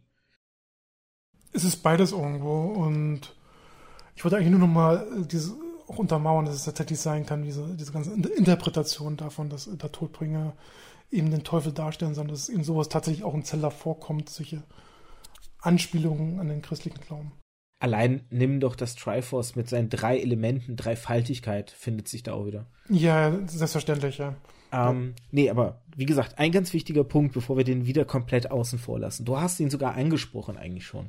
Und zwar, ähm, die Sache ist ja die, was eigentlich eine Welt ähm, spannend macht, ist ja das Erkunden der Welt, das Erforschen. Und du musst ja eigentlich Leuten einen Anreiz bieten, warum sie die Welt erforschen wollen würden. War das jetzt korrektes Deutsch? Keine Ahnung, ich glaube schon. Und ein Element könnte ja sein, äh, dass du irgendwelche Belohnungen versteckst, weiß ich nicht, die Truhe mit dem super tollen Schwert, was du da irgendwie hast, so, oder der, der super tollen Geheimwaffe in einem anderen Spiel bezogen. Ähm, oder es könnte eben halt etwas Storybezogenes sein. Du hast es ja eben schon angesprochen, die Steine aus Ocarina of Time, die dann ähm, irgendwelche interessanten Geheimnisse. Breath of the Wild arbeitet ja eher damit mit dem Erforschen nicht unbedingt auf Story-Ebene, aber es will ganz stark diesen Erforscherdrang in einem Spieler wecken.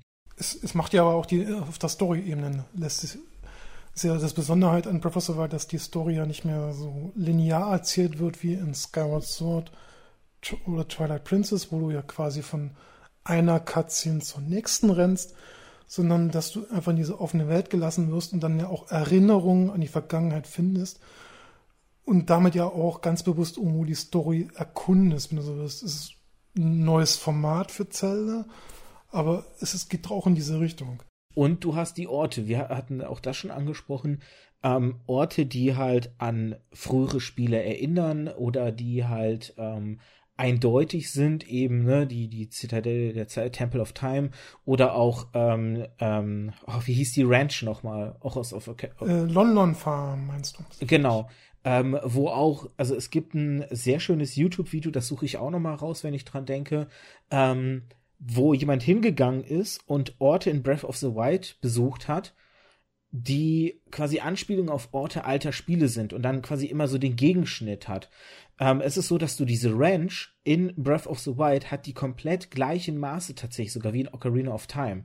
Ähm, es ist halt wirklich, es sind halt nur noch die Ruinen der Ranch, aber du findest sie halt und kannst sie tatsächlich so besuchen. Und das würde ich jetzt, weil du gesagt hast, ne, man kann durchaus ja auch auf einer Story-Ebene regt Breath of the Wild an, ähm, erforscht werden zu wollen. Das wären für mich tatsächlich die Punkte, wo es auf Story-Ebene ist. Wenn es darum geht, zu entdecken, was du ja schon aus der Vergangenheit kennst, zu entdecken, ähm, wie die Welt sich ja in gewisser Weise verändert hat, weil Breath of the Wild wirkt ja quasi wie ein, ein Hyrule sehr weit in der Zukunft und wie du schon sagtest, wird halt gesagt, die, das, die, die vorherigen Spiele sind so mehr oder weniger die Legenden aus Hyrule. Sie sind vielleicht passiert, sie sind vielleicht nicht passiert.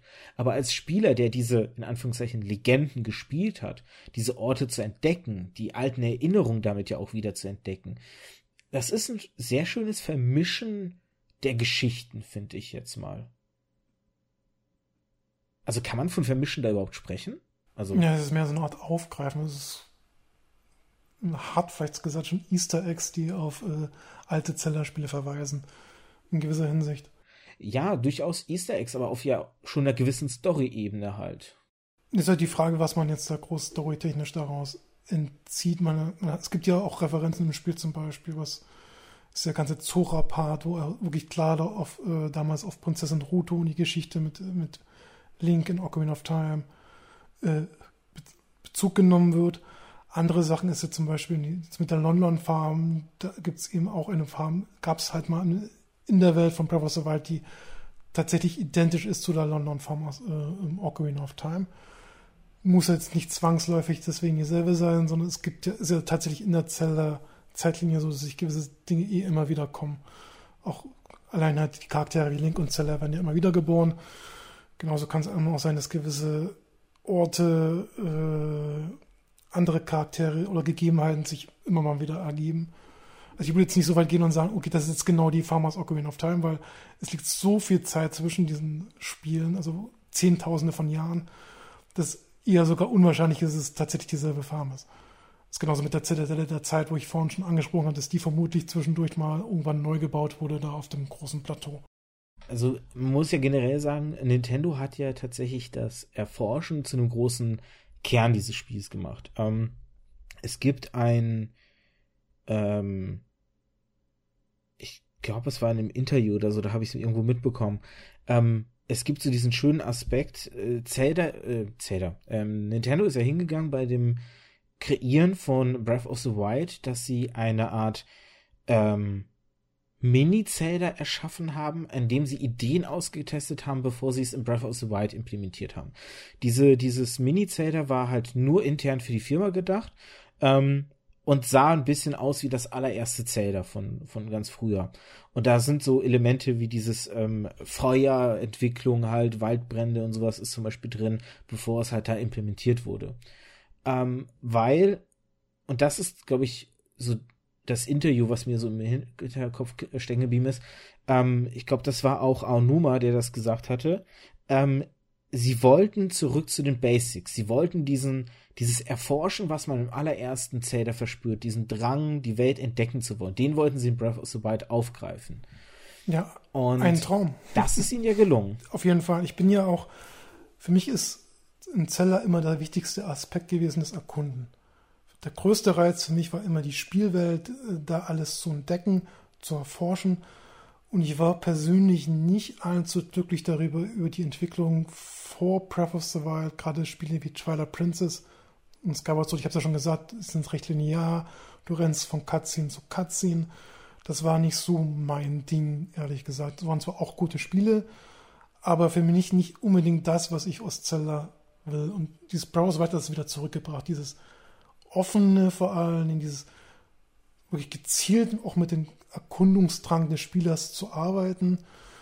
Das haben sie wirklich sehr gut rübergebracht und haben es aber auch mh, hm, gleichzeitig dazu genutzt, die Story auch auf mal eine andere Art und Weise zu erzählen. Die du eben die Welt erkundest und dabei eben dich darauf einlässt, du gehst ja zu den Völkern und hörst dir deren Geschichte an. Du findest Erinnerungen von, aus der Vergangenheit von vor 100 Jahren und und so weiter und so fort. Wesentlich besser gelöst aus meiner Sicht, als wenn man jetzt wirklich äh, diesen geraden Weg fährt. Du gehst jetzt zu Kakariko, da ist eine Cutscene, dann gehst du zu den Goronen, da ist die nächste Cutscene und so weiter und so fort, dass sich davon weggelöst haben und eben dieses Erkunden wieder in den Vordergrund gestellt haben, ist für mich ein großer Erfolg und ja, eigentlich der Erfolg des Spiels spricht ja für sich, ist ja inzwischen das bestverkaufteste Zelda. Was denkst du, ist denn, ist denn nein, ich muss jetzt meine Gedanken kurz, kurz formen. Dieser, wie ich habe es ja eben schon gesagt, du brauchst ja einen Anreiz, die Welt entdecken zu wollen. Ähm,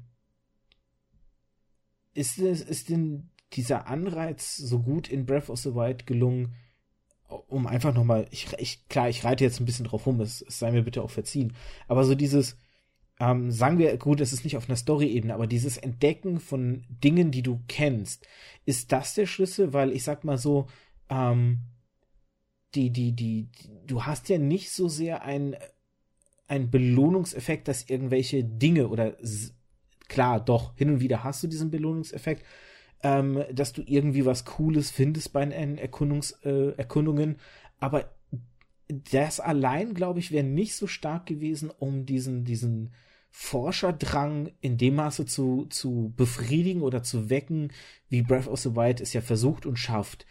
Ähm, ich persönlich glaube, dass tatsächlich da sehr stark dieses Entdecken von den Orten die Anspielungen sind halt. Ähm, und wie gesagt, ich würde das tatsächlich als, als Story sehen, weil diese Orte damit ja eine Geschichte erzählen. Ne? Wenn du einen Ort hast, ähm, sei es jetzt zum Beispiel eine Brücke, die benannt ist nach einer Figur, die du aus einem alten Zähldatei kennst, dann denkst du sofort, naja, die, ne, diese Brücke hat diesen Namen, sie ist benannt nach der Figur bestimmt, weil diese Figur damals ja das und das gemacht hat. Das heißt, du hast ja sofort eine Historie im Kopf, ohne dass Nintendo groß hingehen muss, einen Charakter dir hinstellt, der dir die Historie dieses Ortes halt erzählt, weil du verknüpfst diese Historie automatisch. Ob sie jetzt stimmt oder nicht, sei erstmal dahingestellt, aber du machst es. Und ich glaube tatsächlich, dass das so stark diesen Forscherdrang in Breath of the Wild weckt. Ähm, mm, oder glaubst du, dass nee, das, das allein auch gereicht? Das ist jetzt eigentlich gar nicht das Ausschlaggebende. Grundsätzlich hat eigentlich jeder Mensch schon einen gewissen Erkundungsdrang in sich drin. Ist natürlich für jeden stark unterschiedlich ausgeprägt. Aber ich finde, Breath of the Wild spielt sehr gekonnt damit, auf, auf der, in der Art und Weise, wie das Spiel die Welt aufbaut. Dieses Ganze ist da, was du siehst, da kannst du auch hin. Du kannst, insbesondere in dem Spiel, du hast halt diesen Horizont vor dir mit der ganzen Welt, mit den Bergen, mit Schloss Hyrule, mit äh, Weißer Geier.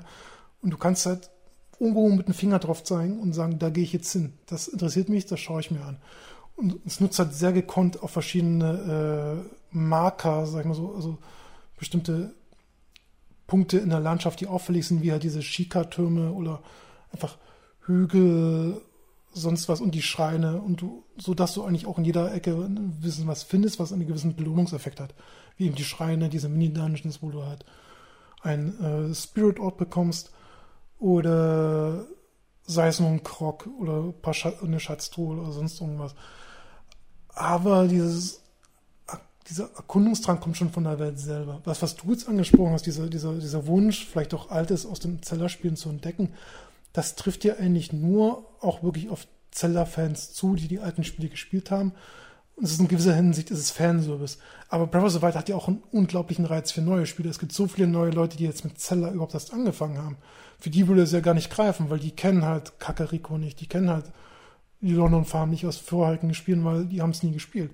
Aber trotzdem ist ja dieser Erkundungsdrang für diese Leute da, einfach weil die Welt so gut aufgebaut ist. Ist sie das? Also, äh, da muss ich. Ich finde schon, ja. Also ich finde, zumindest deutlich besser gemacht als in den meisten anderen Open-World-Spielen, wo du eigentlich nur zugeklatscht wirst auf der Karte mit tausend Markern, äh, da ist ein Quest, dort ist ein Quest. Mit, mit, bei Zelda ist es mehr so dieses, okay, du schaust dich um und sagst, da will ich hin, das interessiert mich und du findest irgendwas. Nur von diesem Prinzip kannst du dich immer weiter angeln durch die ganze Welt. Aber etwas muss ja diesen Reiz erstmal wecken. Weil wenn ich jetzt mal überlege, ich habe ähm, Assassin's Creed, Gott, jetzt muss ich aufpassen, Origins, genau. Ähm, Assassin's Creed Origins habe ich mir geholt und ich habe es dann angefangen zu zocken. Und es hat eine enorme Open World. Und es ist, finde ich, bei weitem nicht mehr so zugeklatscht äh, mit Markern wie frühere Titel, weil du auch, ähm, auch das Ganze langsamer erforscht, beziehungsweise ähm, nicht sofort die ganze Welt zur Verfügung stellst, gestellt kriegst und die mit Markern, sondern du arbeitest dich von Ort zu Ort und dann innerhalb der Orte tauchen die Marker halt so Stück für Stück halt auf.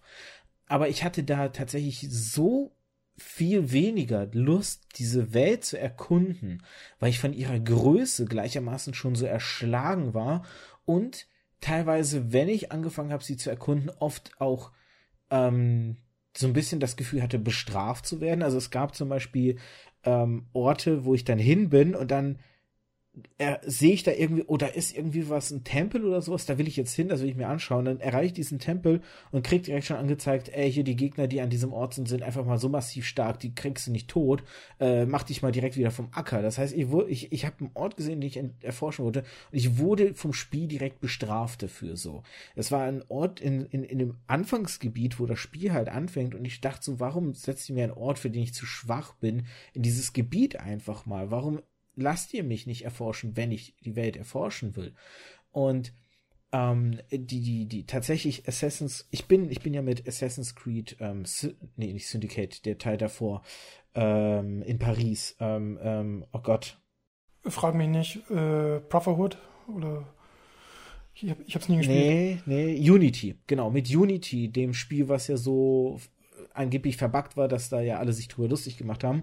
Mit dem Spiel bin ich in die Reihe eingestiegen und das war mein erster Teil und ich habe Paris vorgesetzt bekommen. Ich war so baff von diesem Ort und wollte ihn dann erforschen tatsächlich. Ich hatte auch Spaß und ich hatte auch wirklich das Gefühl, unterschiedliche Orte zu entdecken und, und die Leute, also ne, dann hast du die reichen Gebiete, du hast die ärmsten Gebiete, du hast Schlachtfelder, wo ihre, wo die Soldaten irgendwie stationiert sind und die Truppen halt ähm, weil da ja gerade die Revolution herrscht. Du hast so verschiedene Sachen, die, die, wo du auch Kleinigkeiten entdecken konntest. Und ich finde halt, eine Welt muss sie durchaus einen Anreiz, einfach nur die große freie Welt zu sein, wo du halt un, unglaublich viel Unfug treiben kannst, sage ich jetzt mal. Die allein reicht nicht so.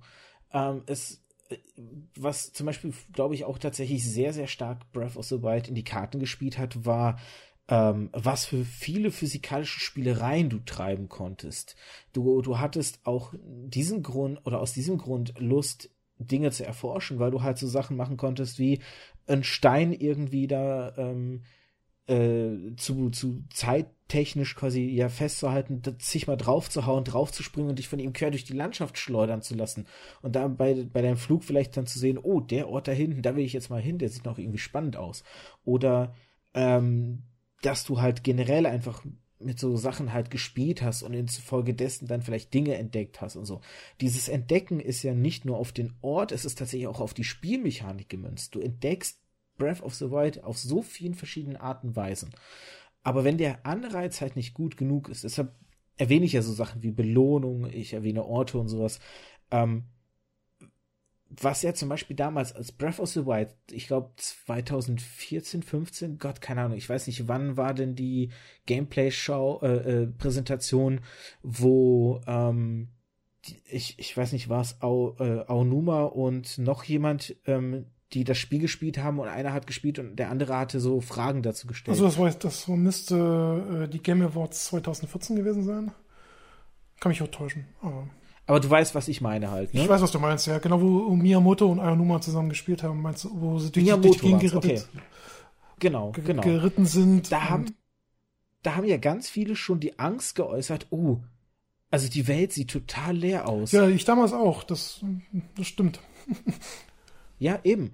Und, und das ist ja so der Punkt, wenn du das Gefühl hast, die Welt lebt nicht, es, es gibt nichts zu entdecken. Die Welt muss ja erstmal schaffen, dir einen Anreiz zu bieten, sie entdecken zu wollen. Sie muss dir irgendwie klar machen, hier gibt es etwas, was sich lohnt zu entdecken. Und das, das ist halt so der Punkt, den ich jetzt gerade versuche. Was ist tatsächlich der konkrete Anreiz, den du bei, weil ich, ich kann tatsächlich nicht den Finger konkret drauf legen. Ne? Ich, ich frage mich ja, die, also ich, ich stelle ja Fragen in der Hinsicht, weil ich es für mich tatsächlich. Du hast es eigentlich schon beantwortet, daraus ist es einfach eine Kombination aus ganz verschiedenen Dingen. Ist einmal auch natürlich die Spielmechaniken, äh, wie vielleicht auch einfach der Reiz, jetzt äh, Referenzen auf alte Zellerspiele entdecken zu wollen, aber nämlich auch natürlich die Belohnung, die jetzt hinter den Schreien und Türmen äh, stecken. Ich habe es ja vorhin auch schon versucht zu erklären, es das Spiel eigentlich recht geschickt macht. Es überwältigt einen eigentlich nie wirklich, sondern es hat immer irgendwie, schafft es einen, dass man irgendwo ein Ziel sieht. Irgendein Punkt, der interessant ist, wie eben im Turm, wo man sagt, da gehe ich jetzt hin und man es auch schafft. Und, und auf, der, auf der Reise hin immer auch wieder andere Sachen noch entdeckt, vielleicht irgendwie gegnerischen Camps, irgendwelche anderen Spielereien, ein paar Crocs und so weiter und so fort. Es wird eigentlich nie langweilig. Und einfach schon dieses, dieses spielerische Erkunden macht halt so viel Spaß, dass man immer da irgendwie am Ball bleibt. Aber ich würde jetzt nicht behaupten, dass jetzt irgendwie der Hauptanreiz ist jetzt nun äh, Ruinen von alten Orten zu entdecken aus früheren Zellerspielen. Weil wie gesagt, das ist ja etwas, was auf neue Zellerspiele gar nicht zutreffen kann was ich jetzt mich auch frage, ist, in welche Richtung wollen sie natürlich dann mit dem nächsten Titel gehen? Es wird irgendwann ein, ein Zelda-Teil nach Breath of the Wild geben. Ja. Und die Frage ist, ne, was soll jetzt der große Kniff werden? Weil ähm, Zelda hat es geschafft, Open World jetzt für sich zu entdecken und ähm, entdecken sie vielleicht gute Stories jetzt als nächstes für sich? Es ist jetzt wieder so ein bisschen provokativ gefragt. Mal, mal schauen. Also die große Hoffnung für mich ist irgendwo, dass jetzt zu Breath of the Wild ein Majora's Mask kommt. Breath of the Wild ist für mich irgendwo der neue große Meilenstein in der Zellerei, wie es damals Ocarina of Time war. Und nach Ocarina of Time kam halt irgendwo, man hat da dieses bewährte Konzept genommen und halt sehr viel in kleinen Rahmen experimentiert. Ich sage mal, man hat jedes Spiel hatte so sein Gimmick gehabt. Wie, was ich, Link, der sich in einen Wolf verwandeln kann. Oder ein Zelda-Spiel, das auf dem Ozean spielt, wo du mit einem Boot durch die Gegend fährst und so weiter und so fort. Jedes Zelda-Spiel hat irgendwo diesen Kniff dann gehabt, aber im Kern war es eben das, was Link to the Past und Ocarina of Time schon ausgearbeitet hatten. Bravo sollte jetzt nochmal eine ganz anderes, eine ganz andere Richtung, Art und Weise Zelda zu spielen, viel größer, äh, und idealerweise äh, baut das, ist das nächste Zelda-Spiel auch sowas wie mit Joas Mars, nur eben für Breath of the Wild. Etwas abgedrehtes, man hat, ich, ich warte jetzt keine äh, Revolution, aber zumindest auch etwas, was wieder dieses Open-World-Ding nutzt aus Breath of the Wild, aber da dem einen ganz anderen Kontext verpasst, der das Ganze wieder noch, der den Ganzen wieder noch einen besonderen Reiz gibt. Was das sein wird, ist jetzt völlig offen. Das wird sich dann zeigen. Hättest du den, hättest du denn gerne dann wieder ein, ein düsteres Zelda? Ich, ich frage deswegen, weil nach Majora's Mask haben sich ja viele ein erwachsenes, düsteres Zelda gewünscht. Das ist auch ein Punkt, den wir beim letzten Mal ja durchaus kurz angeschnitten hatten. Twilight Princess ist ja in Ansätzen, würde ich sagen, ein düsteres Zelda halt. Ähm, es, es hat nur nicht so diesen Nerv getroffen wie Majora's Mask. Und ich, ich sag mal so, wir hatten halt zwischen Twilight Princess und jetzt halt wieder zwei eher fröhlich buntere Zelda-Spiele mit Skyward Sword und, und äh, Breath to the Wild. Äh, ich würde jetzt gar nicht mehr behaupten, dass Breath of the Wild nun so fröhlich bunt ist. Äh, von dem optischen her, sagen wir vielleicht. Mm, ja, das würde ich jetzt nicht so unterstreichen. Also was ich mir zum Beispiel äh, fast schon wünschen würde als Fan vom Link's Awakening, was ja mein erstes Zelda-Spiel war, ist wirklich, wirklich ein Breath of the Wild, was auf so einer großen Insel spielt. So ein bisschen auch angelehnt vielleicht an der Link's Awakening. Das muss dann gar nicht mal eine düstere Optik haben. Sondern äh, der wäre natürlich eine, Also wieder weg aus Hyrule. Auf jeden Fall natürlich weg auf Hyrule, weil Hyrule haben wir jetzt ja schon im Großen und Ganzen vermutlich erforscht. Ungo muss natürlich Link jetzt auf Reisen verschlagen. Ich denke mal schon, dass das nächste große Zelda-Spiel jetzt irgendwelche Zwischenepisoden mit Multiplayer oder was weiß ich äh, mal jetzt außen vor gelassen. Äh, sicherlich ein direktes Sequel zu Breath of the Wild wird, wo der Link aus Breath of the Wild sich in irgendeiner Form auf Reisen begibt, in irgendein anderes Land, in irgendeinem anderen Land landet, ähnlich wie auch in Majora's Mask oder Link's Awakening oder den Oracle-Teilen. So ist es ja eigentlich meistens dann üblich für diese Sequels. Und da kann ich mir vorstellen, dass es einfach eine neue große Open World ist. Und wie die dann ausschauen mag, ob das eine Art Terminer ist, wieder mal, oder ob es tatsächlich eine, eine Insel ist oder es ganz was anderes, wird sich dann zeigen. Okay. Vielleicht haben wir dann spätestens nochmal einen Grund, äh, nochmal über Zelda zu sprechen. Aber ich glaube, jetzt haben wir das Thema wirklich sehr gut ausgeschöpft. Ähm, ich habe auch, Gott, äh, wie viel von deiner Zeit ich geraubt habe. Ich glaube, das ist jetzt das, der, der, längste Podcast, den ich je aufgenommen habe, aber ähm, ich hatte sehr viel Spaß damit wieder und ich habe mich sehr gefreut. Ähm. Ja, gerne. Also hat Spaß gemacht und gerne wieder. Gerne auch schon noch vor dem nächsten Zelda-Spiel mal schauen. Vielleicht weiß ich nicht, ob du irgendwann mal einen Podcast machst, weil über Story, glaube ich, bei Zelda gibt es nicht mehr so viel raus. Meinst du, ich habe das Gefühl, man kann da ewig drüber sprechen. Also es gibt ja noch so viele Möglichkeiten gerade was jetzt, ich glaube, das ganze Thema mit Ambient Storytelling haben wir auch nur angeschnitten. Also dieses Environmental Storytelling, was ja vielleicht mit der London Farm und so weiter. Stimmt.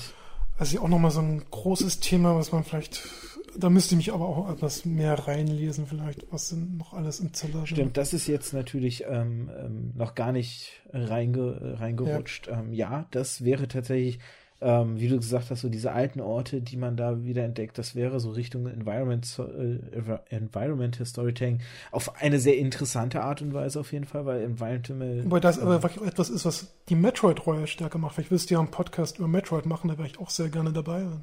Ich heiße nicht umsonst Turian Tourist. da muss ich aber viel nachholen, weil ich sagen muss, ich habe. Hast du es selber nie gespielt? Da, da, musst du vielleicht mal. Ja, jein, jein halt. Ich habe äh, die ganze ASA-M-Reihe aus der First Person habe ich nicht gespielt. ASA-M-Reihe, ne, das ist ja schon mal falsch gesagt. Die Prime-Reihe wäre, wenn das. Oder, oder Prime, Entschuldigung. Habe ich, ich habe den ersten Teil davon, ähm, oder nicht, nicht den ersten Teil. Ich hatte damals eine, eine ähm, als, als der Nintendo 3DS gerade rauskam, gab es eine Demo mhm. für den Nintendo 3DS. Das, das, ist aber dann, ähm, das war Hunters. Das ist dann nicht mit. Ja, aber lass mich, lass mich kurz mhm. ähm, ausreden, worauf ich eigentlich hinaus will. Und da war das erste Mal dieses äh, Metroid aus einer Ego-Perspektive.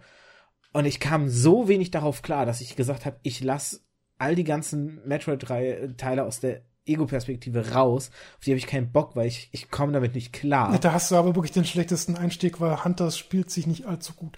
Okay. Äh, gerade auf dem Nintendo DS war nicht allzu das, das, das geeignete System dafür. Gerade die Prime Trilogy, die drei Teile sind aus meiner Sicht drei der besten Spiele, die Nintendo bislang veröffentlicht hat. Vielleicht hast du ja Glück und die Sachen kommen alle auf der Switch nochmal raus, vermutlich in so einer Art HD-Kollektion. Und der vierte Teil steht ja auch an. Da kann ich dir nur empfehlen, äh, spiel die Sachen, war super geil. Und auch eine sehr interessante Form des Storytellings, weil es ja doch Spiele sind, die jetzt im Großen und Ganzen jetzt ohne viel äh, Cutscenes und Gerede auskommen. Vielleicht der dritte Teil eher noch, aber es ist eben auch etwas, wo man die Story einfach durch Erkunden primär eben auch erfährt. Ich sag mal so, ähm, vielleicht, also ich, ich brauche auch dafür nicht auf die Switch tatsächlich warten. Also ich habe auch kein Problem, die, die Teile auf der Wii sind die ja, glaube ich, erschienen. Genau. Ähm, äh, für die nachzukaufen, damit hätte ich jetzt kein Problem, wenn die jetzt nicht gerade irgendwie auf dem Gebrauchtmarkt 300 Euro kosten. Nee, wenn du, wenn du ein Wii U hast, kriegst du es sogar für 20 Euro im E-Shop oder so. Ja, da macht sich die Wii U, die ist sowieso viel zu äh, untergenutzt bei mir, ähm, macht die sich nochmal nützlich.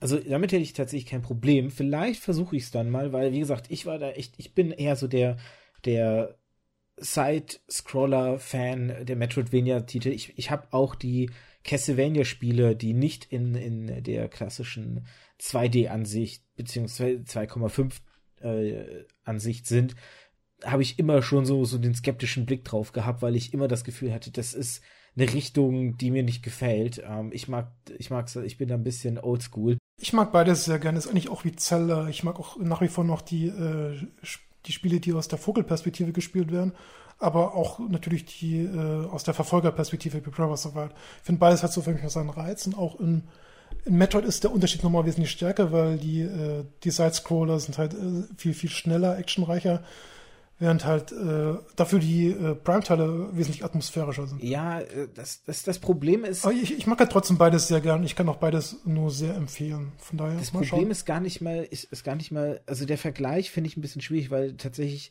bei den, bei den Prime-Teilen ist es wirklich die Ego-Perspektive und dass es ein Shooter ist. Shooter, Ego-Perspektive, Konsole, das ist so eine Kombination, da bin ich immer. Ja, das hast du so ein bisschen. Die Steuerung ist ja schon so gemacht, dass es wirklich sehr gut auf der Konsole funktioniert. Gut, ich verspreche, ich verspreche, ich gebe der Reihe noch mal eine Chance und vielleicht äh, können wir dann Prime, äh, können wir Metroid dann tatsächlich nachholen, weil wie gesagt, ich kenne ich kenne die ganzen 2D-Sachen, äh, äh, Metroid Zero Mission, äh, Metroid äh, auf dem Super Nintendo, also Super Metroid. Ähm, nee, hieß das nicht Zero? Das hieß nicht Zero Mission, ne? Zero Mission, ja, Doch, ja. Zero Mission. Ähm, also die ganzen Sachen so, die die hatte ich halt damals gespielt. Ähm, dementsprechend. Auf jeden Fall ist es aber ein Vorteil zu sagen, es ist einfach nur ein Shooter, weil ich, ich persönlich mag auch keine Shooter auf Konsolen. Ich spiele sowas lieber auf dem PC, aber die Prime-Spiele sind primär halt schon ein Action-Adventure in der Ego-Perspektive und die spielen sich so gut von der Steuerung her, das kann man eigentlich nicht meckern. Von daher gibt den Sachen eine Chance und dann reden wir vielleicht drüber beim nächsten Mal. Alles klar. Ähm, ich hoffe, ihr habt uns auch eine Chance gegeben uns beiden Verrückten hier. Wir hatten sehr viel Spaß. Ich hoffe, ihr da draußen hattet beim Zuhören genauso viel Spaß und seid dann natürlich auch bei der nächsten Podcast-Folge wieder dabei. Ich, ich, ich, weiß nicht, ob die wieder so lang wird. Ähm, man muss dazu sagen, halt, normalerweise versuche ich bei einer Stunde zu bleiben, aber wir beide haben uns so köstlich verquatscht. Da sind wir weit drüber. Aber für euch da draußen natürlich umso besser. Ihr habt mehr zuzuhören, ihr habt mehr quasi mitzureden. Von daher redet gerne mit in den Kommentaren auf meiner ähm, Seite oder auch bei Twitter könnt ihr uns anschreiben. Der gute Turian hat ja auch einen Twitter-Kanal, den werde ich auch in die Beschreibung des Podcasts reinpacken und mein Twitter-Kanal, beziehungsweise ich habe ja sogar zwei. Ich habe ja den für den Podcast und meinen privaten. Auf beiden könnt ihr mich gerne anschreiben. Insofern, alle Verlinkungen findet ihr natürlich ähm, hinterher noch in der Beschreibung beziehungsweise auf der Webseite märchenonkelpodcast.de. Märchenonkel natürlich mit AE wegen Umlaut. Ansonsten, wenn ihr mehr von Turian Tourist noch lesen wollt, sofern das natürlich, ne, wie gesagt, sein Blog ist ja gerade momentan leider der dummen DSGVO geschuldet etwas äh, schwer zu erreichen, aber ansonsten könnt ihr auch seine alten Sachen auf Zelda Europe lesen oder ihr könnt ihn auch einfach auf dem Pirate Board kontaktieren bzw. aufsuchen. Sehr geiles Forum. Ähm, ich persönlich bin leider nicht mehr so der Forumsmensch, deshalb bin ich viel zu wenig inzwischen da drauf unterwegs. Aber ich habe da mit meine schönsten Zeiten verbracht. Das sind immer Erinnerungen, an die ich gern zurückdenke. Und den guten Bacon Zack, ähm, ebenfalls Gast hier aus dem Podcast, den dürft ihr da oder könnt ihr dort ebenfalls finden. Ich weiß nicht, willst du noch irgendwas sagen, so zum Abschluss? Nee. Alles ist gesagt. Richtig, ja. Hat Spaß gemacht, wie gesagt, und ja, dann hoffentlich bis zum nächsten Mal. Ich wünsche euch auf jeden Fall einen schönen Tag. Hoffe, ihr habt Spaß mit dem, was ihr so gerade treibt und sage dann einfach mal Cheerio. Ciao.